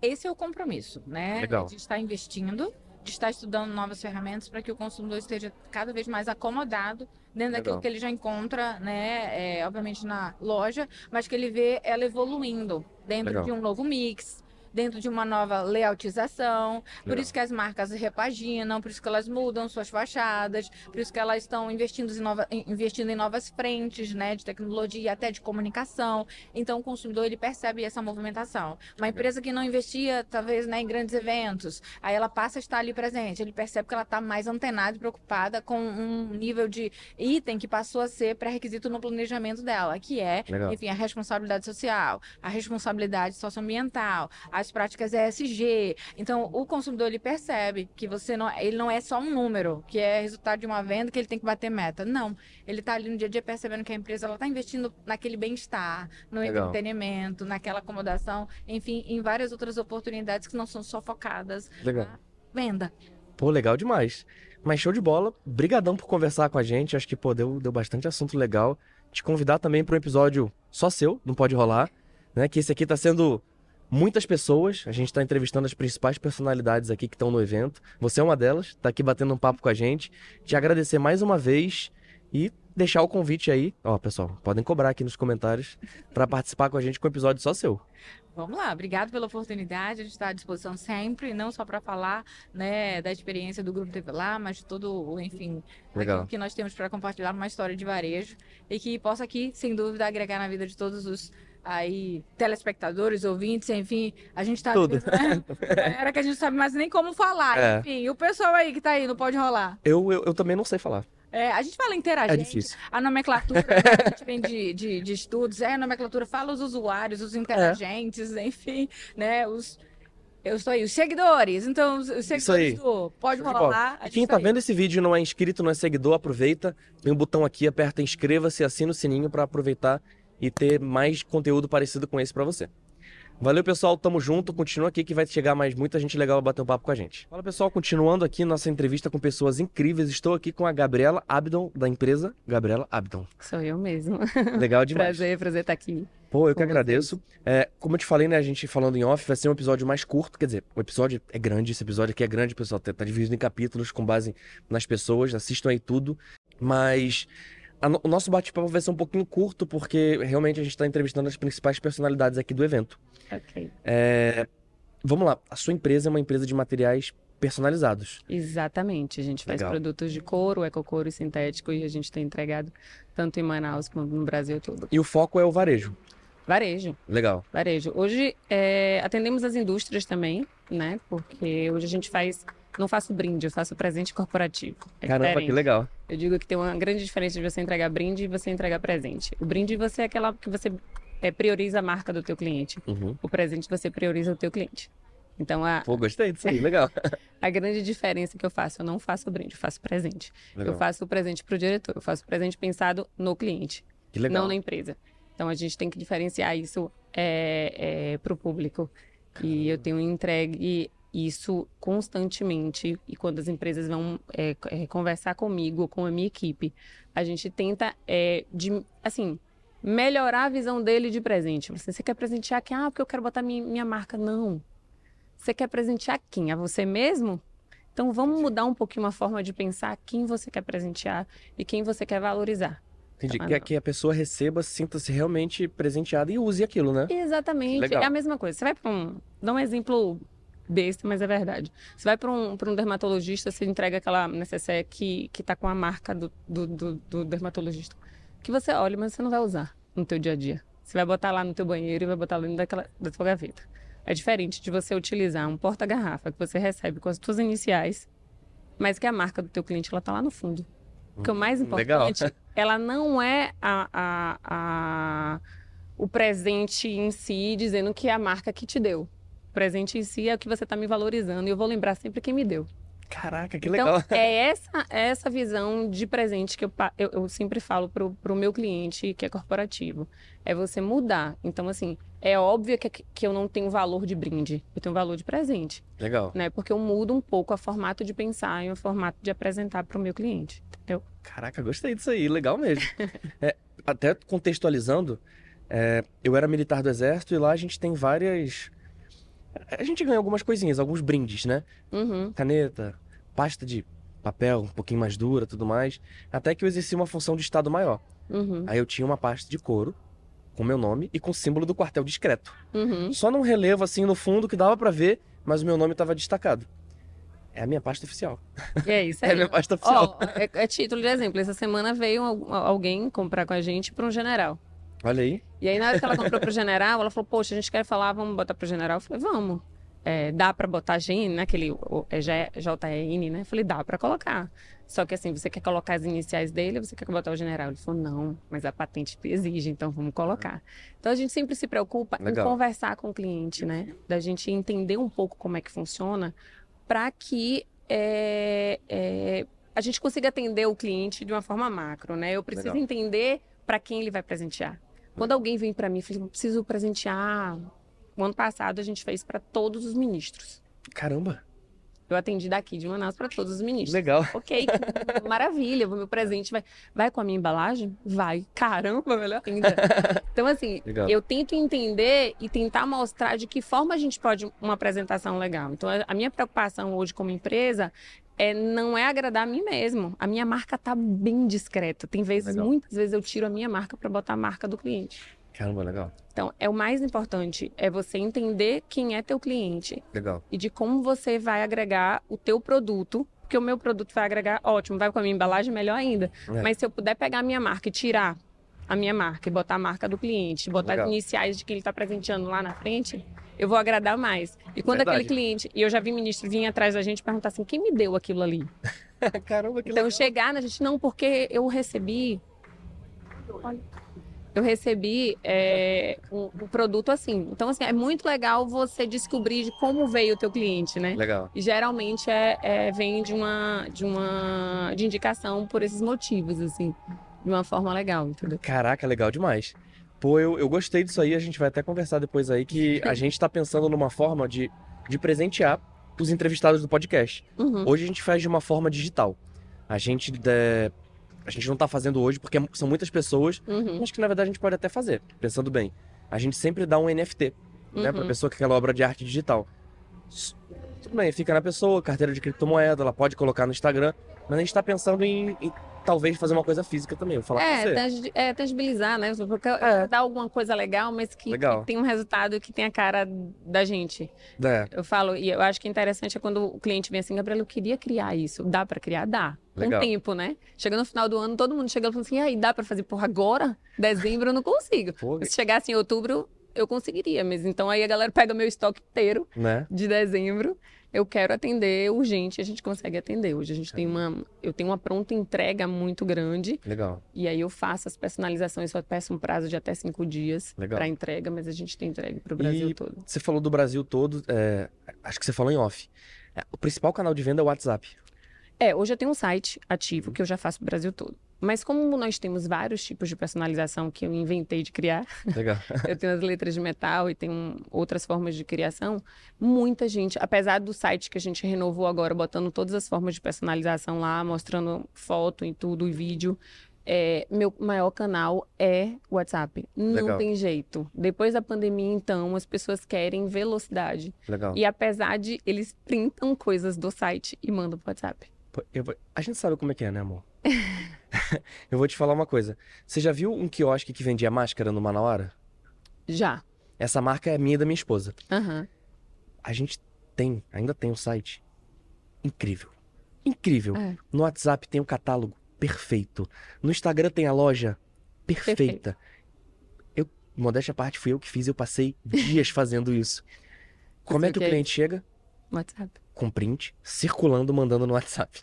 É não é? O pior é quando Ah, fala assim, ligando às vezes. Quando falam assim, quanto é isso? O, o preço tá na foto. Nossa. Né? Isso, isso acontece, amor? Isso, ela que é a nossa atendente aí, hoje em dia, né? Que a operação diminuiu muito com, com a diminuição da pandemia. Aham. É complicado, não dá pra falar se felizmente ou infelizmente o, o negócio voltou a crescer, os casos sobem, o nosso negócio sobe também. É, É. uma coisa do lado empreendedor positivo, do lado social é uma coisa ruim. Mas agora tá voltando muito e ela tá até recebendo ligação agora. É, o mais legal, a gente fez um. Antes da pandemia, né? Eu já tinha a ferramenta de WhatsApp automatizada, né? Eu já tenho uma ferramenta que eu, um único número com várias atendentes ali atendendo. legal. E eu já faço isso muito antes da pandemia. Então, é muito legal você fazer isso e você ter. é, antes eu fazia o NPS de, de tudo, de todos os, os meus clientes. E aí, eu- hoje eu faço por temporada. Ah, legal. Porque não dá para fazer no meu dia a dia o NPS como a gente disparava automático. Entendi. Porque a gente não tinha fidedigno aquilo ali. Então eu falei assim, vamos fazer por períodos. Principalmente nos meus períodos mais punks, vamos dizer assim. Natal, Dia das Mães, Dia dos Pais. Que aí você consegue o NPS até verdadeiro, porque assim, tem uma demora um pouco maior de, de atendimento, porque e tem uma velocidade que você tem que atender, mas o meu produto, ele não é um produto que eu falei assim, eu vou comprar uma coisa e eu vou entregar na hora. Eu tenho que personalizar, eu tenho que personalizar. E às vezes eu estou vendendo para empresa que quer, eu vendo para pessoa física, tá? Uhum. Mas eu tenho um cliente que faz 10, 20, 30, 40, 70 unidades, 100, 150 unidades e que demora às vezes para aprovação de diretoria. Então eu não tenho a venda que eu faço no mesmo dia e termina no mesmo dia. Termina às vezes dois dias, três dias, quatro dias e estamos ali. A Pede vendedora tá ali. orçamento, às vezes pede desconto e aí vai, vai. Vai e demora para aprovação. Aí ela falou assim: ah, mas você pode reservar? Desculpa, não posso reservar, eu tenho um e-commerce lá. Verdade. Hoje eu reservo com 50% na mão, eu não tenho como reservar produto. Não dá pra você reservar chegar na bemol, né? É. Reserva uma geladeira aí pra mim? Não É. dá. Porque no e-commerce rolou o pedido, rolou o pedido. Pedido. Isso pagou já. Pagou, já É. era. E eu tenho como. e-commerce. A gente tá entrando no marketplace agora, né? Esse, esse mês, né? De dezembro, a gente Legal. tá entrando no marketplace. A gente fazendo pesquisa de mercado, a gente contratou a empresa de fora para entender se, se produtos personalizados no meu segmento ele tem no marketplace. Poxa, não tem. Legal. Vamos investir pesado Qual no Mercado Livre. A gente vai entrar primeiro no Mercado Ah, Livre. legal, legal. Depois do Mercado Livre, a gente vai entrar no Magazine Luiza. Pô, legal. Então, algumas coisas a gente vai. E a gente vai segmentar isso. Eu vou entrar com tudo? Não. Vou entrar É. com os meus 10 primeiros, os meus 10 principais produtos que eu vendo e que eu vendo pro Brasil todo. legal. Eu, eu, eu tenho que vir, eu vendo em Manaus, mas eu tenho validado o que eu vendo no Brasil. Legal. Então vamos tentar fazer o do Brasil validado, né? Você ser uma empresa de Manaus vendendo pro Brasil, a logística atrapalha um pouco? Ou não? E- exi- foi uma coisa que eu, que eu priorizei quando eu comecei a fazer isso. Eu fiz um cadastro, não sei, muita gente não sabe disso, gente. E eu fui, eu não, não ninguém me ensinou, fui aprendendo mesmo. Fiz um cadastro com o correio que você vai melhorando o seu ranking no correio. Pô, legal. né? Você faz, você começa com cadastro prata, depois você vai virando ouro. Tá? Hoje eu tenho um cadastro ouro. O meu preço de Sedex é 44, 43 reais pro Brasil todo. Caramba. Pro Brasil para para norte. Se você contar pro Mercado Livre que é 35, eu tô concorrendo com o Mercado Livre, sendo que não tem no meu na minha Legal. ferramenta. Quando eu boto no Mercado Livre meu produto, eu boto um produto com ticket médio mais alto, porque eu já incluo o frete. Ah, todos os, no- os- os- o- todos os produtos que estão no Mercado Livre, para você ranquear no Mercado Livre, você tem que incluir frete. Então, assim, você dá op- lá, você vai ter um E a produto. pessoa, um quando vê alto. também, tipo, quando inclui o frete, vai estar frete grátis pra pessoa. Exatamente. a pessoa já, nossa, frete Nossa, grátis. frete grátis, entendeu? É. O que é que eu faço no meu, meu e-commerce aqui? Eu acima de tanto, 500 reais, vamos dizer assim, é frete gratuito. Legal. Compensa. Pra mim, custa nada às vezes. É. Então a gente faz também período, vamos dar frete grátis. Hoje a gente está competindo no mercado. Eu Legal. tenho lugares que eu faço 35 reais, 30 reais Sedex. Para Roraima mesmo é bem baratinho.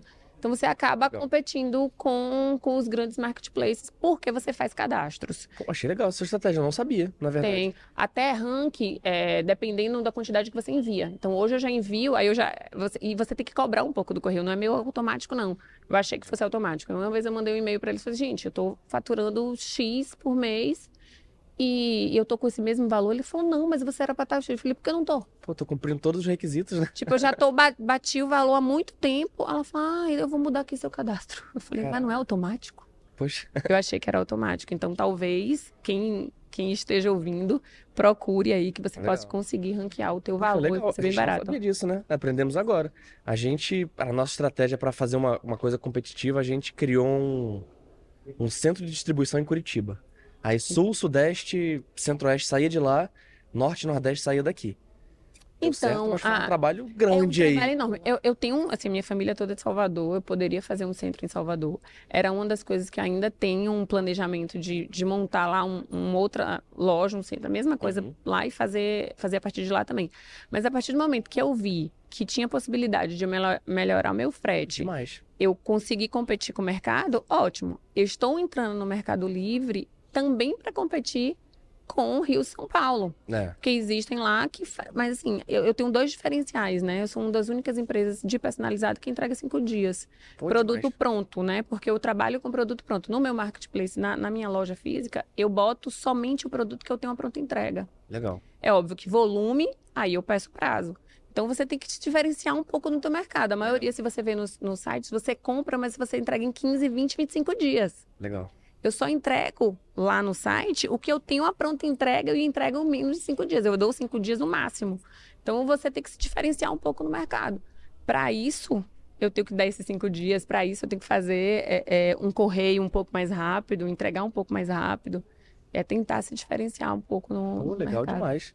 Pô, mas show de bola. Obrigado por bater esse papo com a gente. Foi, foi curto, mas eu prometo pra você, pra audiência, que a gente vai marcar um outro episódio. Vamos. Aí a gente fala maior, fala da sua história, fala o episódio completo mesmo do podcast. Beleza, E vamos. aqui a gente tá realmente contextualizando o pessoal, mostrando aqui o, o All-In Summit, que tá bem top, né? Bem legal. Até uma hora que a gente olhou pro lado, era o, era o Caíto Maia Era o Caio patinete, né? de patinete, é isso aí. Bem aleatório, né, mas- agora ele mas legal. falando que é uma aula. Mas show de bola. Valeu, pessoal. Continua aqui, se inscreve no canal. Tem aqui o botãozinho de se inscrever. Não, não deixe de apertar o sininho.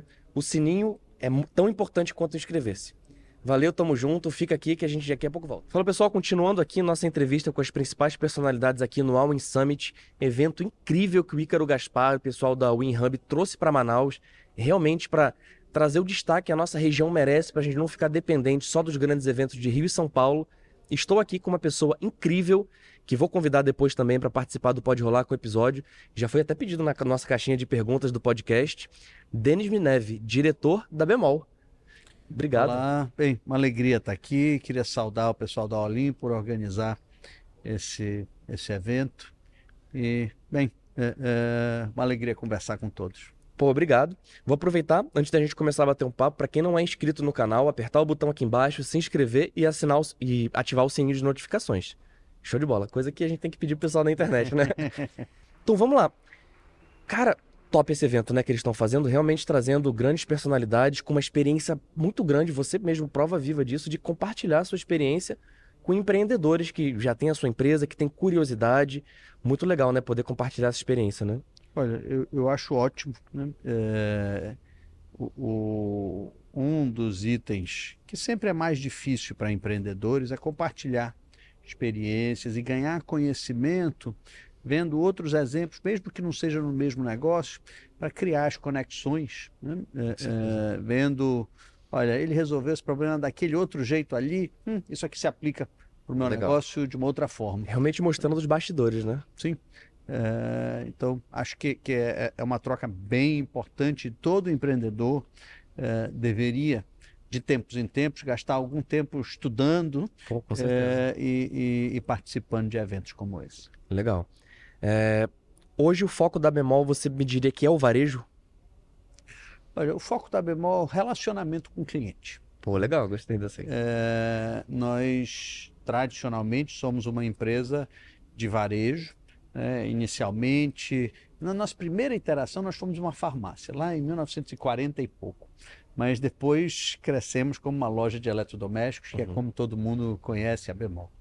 Mas nós queremos evoluir, eh, até porque eh, o modelo de negócios de eletroeletrônicos, se você olhar como ele evoluiu no resto do mundo, ele não, eh, eh, ele não permitiu que empresas ficassem apenas nele. As empresas que escolheram ficar segmentadas somente como empresas de varejo de eletrodomésticos, por exemplo, eh, a maior parte delas foi para o buraco.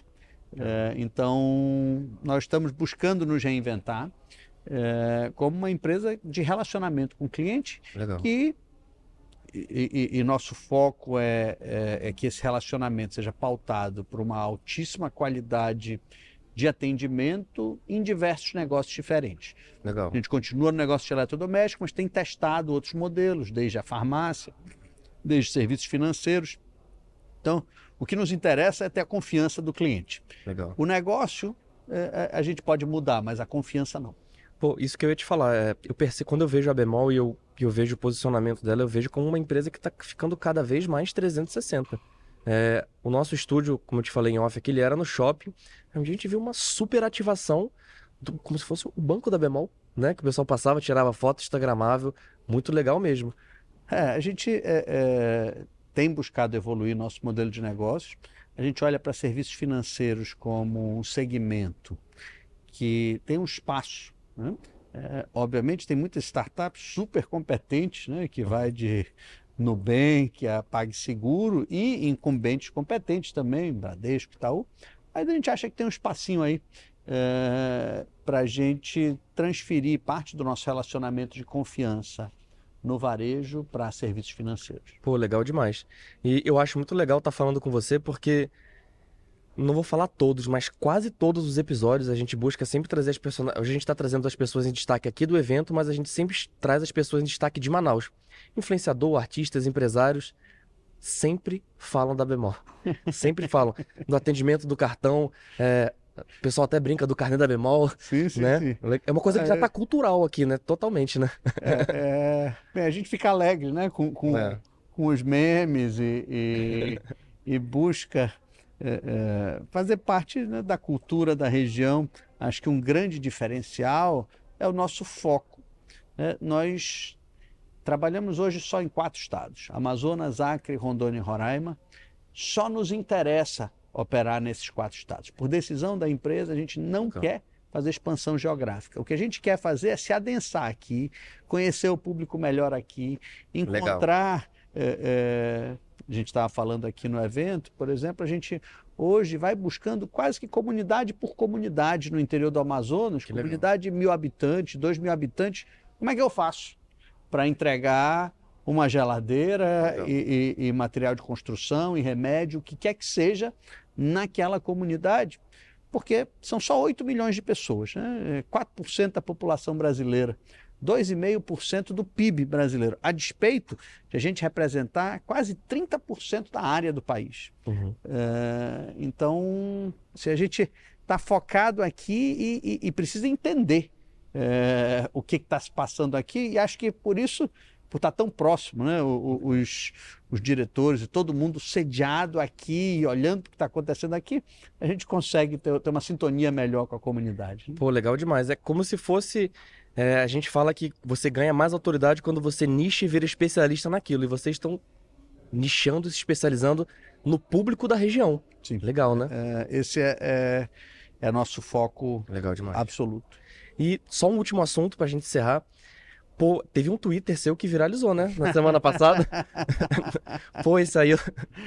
Pô, achei muito engraçado, eu tava vendo lá e, e realmente o pessoal representou o pessoal do norte mesmo que passa pela situação, né?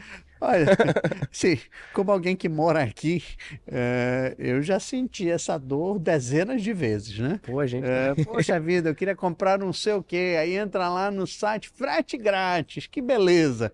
É. E aí eu boto, não, isso aqui é para Manaus, meu amigo. Aí lá vem aquela. dobra o preço. conta. Pô, Não é possível. Então, acho que por estar aqui, por, por- é- é- essa dor, assim, é pessoalmente minha também. Né? É, a gente Só contextualizando o pessoal, é, um consumidor, né, do, do e-commerce da Bemol, acho que foi um Xbox, né? É um consumidor lá de São Paulo, né? É, ele estava tentando comprar um Xbox no site da Bemol Foi. e, e ele reclamou que a gente cobrou 500 reais de frete para mandar o produto para ele. É, mas deixa eu dizer, 500 reais é proposital, tá? A gente não quer vender para o cliente de São Paulo. Mas assim, eu não impeço. Se o cara quiser pagar os 500 reais, ok, problema é dele. É, no- nosso foco é tentar vender aqui dentro da região e aí a gente se preocupa. Olha, como é que eu faço para que o frete seja atraente para o Acre ou para o interior do Amazonas? Mas eu não me preocupo com o frete lá para São Paulo. Lá para São Paulo o problema é dele. Deixa ele Quiser comprar comprar, a Magazine Luiza. É, então, assim, a resposta é a resposta da nossa estratégia. Nossa estratégia é ter um relacionamento profundo com pessoas desses quatro estados. O público daqui. Não me interessa. Legal. O cliente de São Paulo, ótimo. Se compre na Amazon, americanas.com. Se você for de São Paulo. Se você for do canto de cá, aí a gente quer competir e, e- e- a gente faz de tudo né, para conquistar. Pô, show de bola. Brigadão, Denis, por bater um papo. É, como eu te falei, é um episódio mais curto, mas vou estender também o convite pra você para um dia participar de um podcast só seu, que nem o Luiz já participou também. Show de bola. Brigadão. Bem, obrigado. é, é, um abraço a todos e espero vê-los de novo né, num episódio completo. Fechou. Valeu, pessoal. Tamo junto. Fica aí que tem mais. Continuando aqui, agora nós estamos com o Miguel, diretor de inovação do Grupo Nova Era, que aqui de Manaus tem o supermercado Nova Era e Pátio. Valeu, Miguel. Obrigado aí por aceitar nosso convite e bater esse bate-papo. Obrigado, boa noite, bom pelo convite. O evento super maneiro. Legal, né, cara? Bom esse evento, acho que tem que ter mais vezes. É, Manaus precisa disso. Realmente pega esse, esse- essa grande gama de conhecimento com personalidades incríveis locais. Você é um grande exemplo disso. Pra gente parar de ficar refém do eixo Rio-São Paulo, né, cara? A gente fica pegando o tempo todo referência de lá, de lá, de lá. Mas o que funciona aqui? É. Ué, tem você, tem o Denis, o pessoal que fala bastante sobre, né? Você tem uma ideia, a gente estava comentando até a questão de valores, né? Só uma passagem para você ir para lá já, Pois é. já é mais louco esse negócio. Mas é importante, muito boa iniciativa. Pô, legal demais. Então me fala, cara, me fala um pouquinho do seu trabalho como diretor de inovação desse grupo que, cara, eu acredito que o supermercado seja o, maior aqui da região norte, né? É, Local. é isso. Bom, eu comecei há quatro anos né, no grupo, é uma empresa familiar. É sempre bom falar do, do- da cultura deles, na família seu Luiz Gastaldi e Marcelo. E eu vim de Ambev, eu vim de multinacional, de Sarah Johnson. O meu negócio era carreira internacional, fazer, sabe, encarreirar. E um dia eu falei, cara, eu vou empreender. Mas eu vou empreender dentro de uma empresa de alguém. Ó. Então eu saí do CLT, deixei a carteira, fiz um contrato, sabe? Então foi bem bacana. E é um desafio sair, você muda tudo, Não é estruturar bem. E hoje no comecei pelo Pátio Gourmet. Então, Uhum. O Pátio Gourmet é um desafio, a gente pegou ele no momento com uma loja e de lá a gente foi fazendo toda a mudança, inovação de produto, importação, logística, a própria e-commerce começou por lá, então, Uhum. que está mais tempo com a gente. E fomos, adquirimos o Roma, né? Teve a fusão com o Roma. É. E em seguida fizemos a loja da Djalma Morada do Sol. Uhum. Né? Isso aí. Aliás, a loja da Morada do Sol, Pátio Morada do Sol. É. Isso foi super bacana, a loja tá voando, tem o Marimari lá dentro. Pô, legal demais. E depois de três anos eu vou para Nova Era, assumo uma cadeira comercial, onde tem grandes volumes, cesta básica, commodity e uma gestão de equipe maior, mas foi o desafio. E aí, esse último, esses últimos três meses eu assumi a posição de inovações, onde toda, todo o ecossistema que está ligado à inovação hoje está sob a minha gestão, está com e-commerce, a gente tem loja autônoma, né, que é a Lute também, que está dentro dos condomínios, os condomínios mais premium de Manaus. Caraca, eu não sabia que era de vocês, cara. Que legal. É, então Caramba. a Pátio assina essa, Legal, essa cara. startup, nós estamos aí, tem um ano com ela. Que legal. Então foi um desafio, porque nós não iríamos ser só mais uma loja de condomínio ou uma vendinha no condomínio. Nós somos a loja Uhum. Que de legal. condomínio. Então você leva, você leva o espírito da pátio para dentro do condomínio. Você pode fazer 60% da compra nessa loja. Que legal, Hoje está no cara. Renascença, nós tivemos um aprendizado gigante com processo, com logística e, e tem sete obras em andamento. E nós cobrimos um nicho, um nicho de alto padrão. Legal. Isso segue bem. E tem outras iniciativas, né, como muitos CRM, dados, cashback ali dos Zeus, que é, é- realmente é, é bem divulgado entre os nossos clientes, é uma ferramenta de fidelização. Então isso é- esses dados hoje é o que mais norteia o nosso, o nosso negócio. Dizer, o que que Aí de mim, se for no pátio no Nova Era, não der meu CPF pra, ou telefone, né, pra, pra usar nos Zeus. é telefone, né? Às Você- vezes, é, o telefone, às vezes eu não quero, às vezes, tipo assim, não, não, não vou, não, não. Coloca aí, pô. É.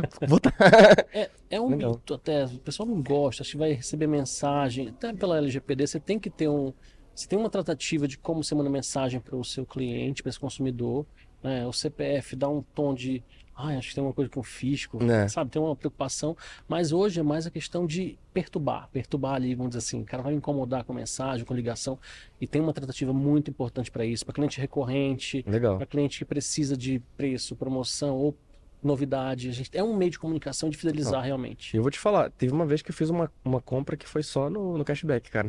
É, Legal, legal demais. Você consegue acumular bem no, É. no pátio. No pátio nós mantivemos o 0,5 ali para todo mundo. Uhum. Então você tem uma forma, é meio que assim, uma fidelização é, boa para você ali dentro. Caramba, legal demais. E, cara, eu percebo, assim, é, que tá evoluindo muito, cara. O pátio tá cada vez mais gourmet e, tipo assim, tem tudo e tem coisa que a gente não encontra em nenhum local. Só encontra lá. Às vezes você quer... Pô, eu fiquei... Sei lá, extasiado, acho que é o termo. Eu fiquei excitado quando eu vi que tinha... Você podia encher growler lá dentro, pô. Muito legal, né, cara? É, teve o growler, nós tivemos- trouxemos também o azeite, né? O Pô, azeite de- trufado no, Legal demais. no vidrinho, assim, no growlerzinho menor. Você mesmo enche, né? Vontade, Legal é demais. bem Legal, isso é desafio logístico. Você tem produtos hoje, cara, que tá de todo lugar do mundo ali. Então você tem que saber quem é o parceiro que vai te entregar. Você sai da mão do importador em São Paulo. Você tem que ter uma cadeia logística muito boa. Acho que é o maior desafio de todos que eu conto esse case para todo mundo. Eu trouxe um, um sorbet. Um, um- foi, ele era italiano e acabei trazendo. Agora, como trazer isso para Manaus, né? Caraca. Cara, aí, Como é que foi? acredita, parceiro logístico trouxe, ficaria só em São Paulo esse produto. E falei, topa trazer de avião? E é, como eu trago alguns produtos. Ele falou, mas como faz, Miguel? Eu falei, você tem seguro, né? Eu falei, ah, o seguro não vai cobrir. Eu Beleza. Caraca. Eu falei, não, então faz o seguinte, vira a manta térmica pra cá e joga gelo e vamos trazer. Vinha numa caixa de papelão realmente, os potes, e chegou assim super perfeito, foi bem bacana. Caraca, que legal. E o melhor é que ele era mais barato que um que bom, vamos dizer, na vida, sabe? E a gente precificou da forma correta, justa. Legal. O consumidor pôde é, prestigiar esse produto bem bacana, Caraca. italiano mesmo, e foi bem, foi bem legal. Um case bem forte de produto novo, realmente. Mas tem itens de todo lugar do mundo lá. Pô, legal demais. Pô, e realmente tem, pô. Inclusive agora tá na, na campanha, na Sabores do Mundo. Então você tá lá no Instagram ali rodando com cada lugar do mundo, tem um produto e direciona. Pô, eu, eu acredito que vocês nem tiveram que se esforçar mesmo, porque já tem produto de todo lugar do mundo, né? É, não, e é bem, bem difícil Legal. essa logística. Mas tem um, Imagino. um trabalho por trás que é bem forçado em aéreo, porque, ah, é caro. Tirar a desmistificação de que é caro, você tá pagando pelo que não tem. É. Do Manaus e não é porque a gente quer, né? Você tem uma logística cara, você tem um aéreo muito forte. Como colocar esse hortifruti todo de qualidade aqui dentro do pátio gourmet? É, um desafio. E aí faz uma logística reversa do isopor também, para que ele não. Ele vem no isopor com gelo no avião. E aí, eu vou fazer o que com o isopor? Faz uma reversa. Caramba, que legal. Esse desconto, cara, além de ser sustentável, você dá um desconto melhor no produto, senão ele fica super mais caro, né? Pô, A legal. despesa entra pro produto. E me fala um pouquinho do e-commerce de vocês, como é que ele funciona? Cara, nosso e-commerce começou quatro anos atrás com a Pátio. No ano da, na pandemia, a gente viu a necessidade de expandir para Nova Era. E foi um desafio, mas também todo mundo passou pelo mesmo problema. Agora nós estamos num processo de construção, nossa base aumenta, nossa audiência aumenta. Hoje o e-commerce Brasil, na pandemia, ele, subiu muito e ele caiu de 20% a 30% no pós-pandemia. Loja física cresce, fluxo, e a, o Nova Era faz diferente, o Nova Era continua crescendo. Ele tem uma audiência muito grande de Instagram, de, de comunicação via CRM, TV. Então, isso faz com que esse cliente venha procurar. Então, nós temos ali os itens realmente do, do ranchão, né, com preço muito acessível, é o preço da loja. Nós não treinamos preço ainda, tem um custo, mas a gente está adquirindo, esse é o CAC nosso, realmente, trazer cliente para entender que a praticidade está acontecendo. Legal. É, nosso recorde foi agora esse mês, realmente, da Sério? Black Friday. Que então legal. Foi um caos também para poder entender tudo. E Caraca. é um, foi um É um caos, caos legal, bom, né? Um caos bom, né? Mas nosso e-commerce só tende a crescer, a gente está realmente focado agora em soluções de NPS, o que está deixando o cliente mais Pô, legal. irritado, sabe? O que está deixando o estresse, nosso NPS cai. E o NPS é um, é um dado muito bom, né, cara? Sim, atraso de entrega foi o nosso principal. A gente até achava que era ruptura, mas acaba que a ruptura o cara entendeu, substituiu por produto. Mas é, foi atraso de entrega. Então, está estruturando tudo isso para poder melhorar cada vez mais essa experiência. Então. A loja física não acaba, né? A loja física é um negócio que faz parte do, do, do ser humano. Ele vai querer ter experiência ali dentro. Aí, a gente, é- e a gente é um. é, Vou botar aqui, é, do grupo animal extremamente sociável. A gente precisa de comunidade, a gente precisa ver outras pessoas, É né? É, A, a internet dá uma comodidade boa? Dá uma comodidade boa. Mas sempre que você puder, você vai, vai fazer, né? Essa questão de pegar, de ter experiência. Total. Hoje, você saindo assim de varejo, o que que seria uma tendência? Cada vez mais você vai ter tecnologia, mas ela vai estar junto com você, com o ser humano. Então, você pode ter aqui um, um display na sua, na sua mesa de café da manhã, com um tablet, um display nela, passando as notícias do dia É. pela manhã. Então, você vai sempre ter experiência. Alguns lugares do mundo, você já tem os mundos de cada departamento. Você cria o mundo do bebê e é um departamento só dele. Você tem andares que cada um, ah, esse é o andar da limpeza, esse é o andar da perfumaria, esse é o andar de roupa. Então, é é criar experiência, menos gôndola, menos produto, mais pop-up, você vai dizer assim, você vai ter ali legal. mais mostruário e você recebe em casa. É, esse é o momento. O ser humano hoje, com a mudança toda, ele quer muito mais praticidade, mas ele não vai deixar de querer ter experiência. Total. Esse é o maior ponto. E eu vou te perguntar uma coisa que até vou aproveitar e fazer até uma propaganda do próprio Pode Rolar, né? Que é o nosso programa aqui. É, nós somos o primeiro programa é, a ter programas é, dentro do metaverso. Então, por exemplo, se você estivesse em São Paulo, eu conseguiria gravar com você. Eu tenho óculos, seria meu avatar, interagindo com o seu avatar se você tivesse o óculos, ou com, com uma tela sua, que a gente colocaria uma tela gigantesca sua interagindo com a gente. Cara, você vê o metaverso pro, é, operação do seu mercado? Fernando, o metaverso e vou dizer até as plataformas que já existem hoje, é, vai ser quem vai sair na frente, né? A pessoa fala, ah, loucura, mas NFT caiu muito, metaverso tá, o cara comprou por um valor muito mega estratosférico, não vale isso. Eu vou te falar uma coisa, o meu filho de seis anos, ele não quer mais ir na locomotiva brinquedo. Ele quer comprar um Game Pass para ele, ele quer comprar Caramba. a nova atualização do PKXD. E no PKXD ele já interage com isso, ele entrega pizza, pega as moedinhas, ele vai É mesmo? ele vai, ele lembra da marca. Se sua marca estiver lá dentro, essa nova geração, não que ela vá comprar ali, porque a nova geração está impactada por dois mundos: o que ela está construindo e que a cultura dos pais vem deixando. Então você se adapta. Eu acho que assim não faz sentido você investir mega grana agora, mas você tem que estar lá dentro, a sua marca vai ser visualizada. Outro dia a gente tá, pensa que não, mas Nike, Adidas, esses caras estão ali, por quê? Porque o próximo atualização de um gamer desse É. vai ser você comprar um tênis da moda É da, da Nike, da Adidas. Então, é isso que essas marcas estão pensando. Lógico, tem um investimento gigante, acho que ainda não democratizou. É. Mas lembra quando era o celular, né? Era caríssimo. É, era. então- agora você tem como fazer isso. E ele é uma realidade, cara. Hoje, esse mundo, você tem que pensar não no agora. Pensa em quem está vindo, né? Que É. essas crianças estão hoje querendo cada vez mais interatividade. Tem que ter um É cuidado com tela, mas é uma realidade. Hoje eu gasto uma grana não com brinquedo físico, mas sim com as atualizações Digital, né? dos digitais, seja lá o Roblox da vida, seja lá o PKXD, que é uma realidade para as crianças e eles vão ser impactados por isso. Vai fazer parte da cultura deles, né? É isso. É Caramba.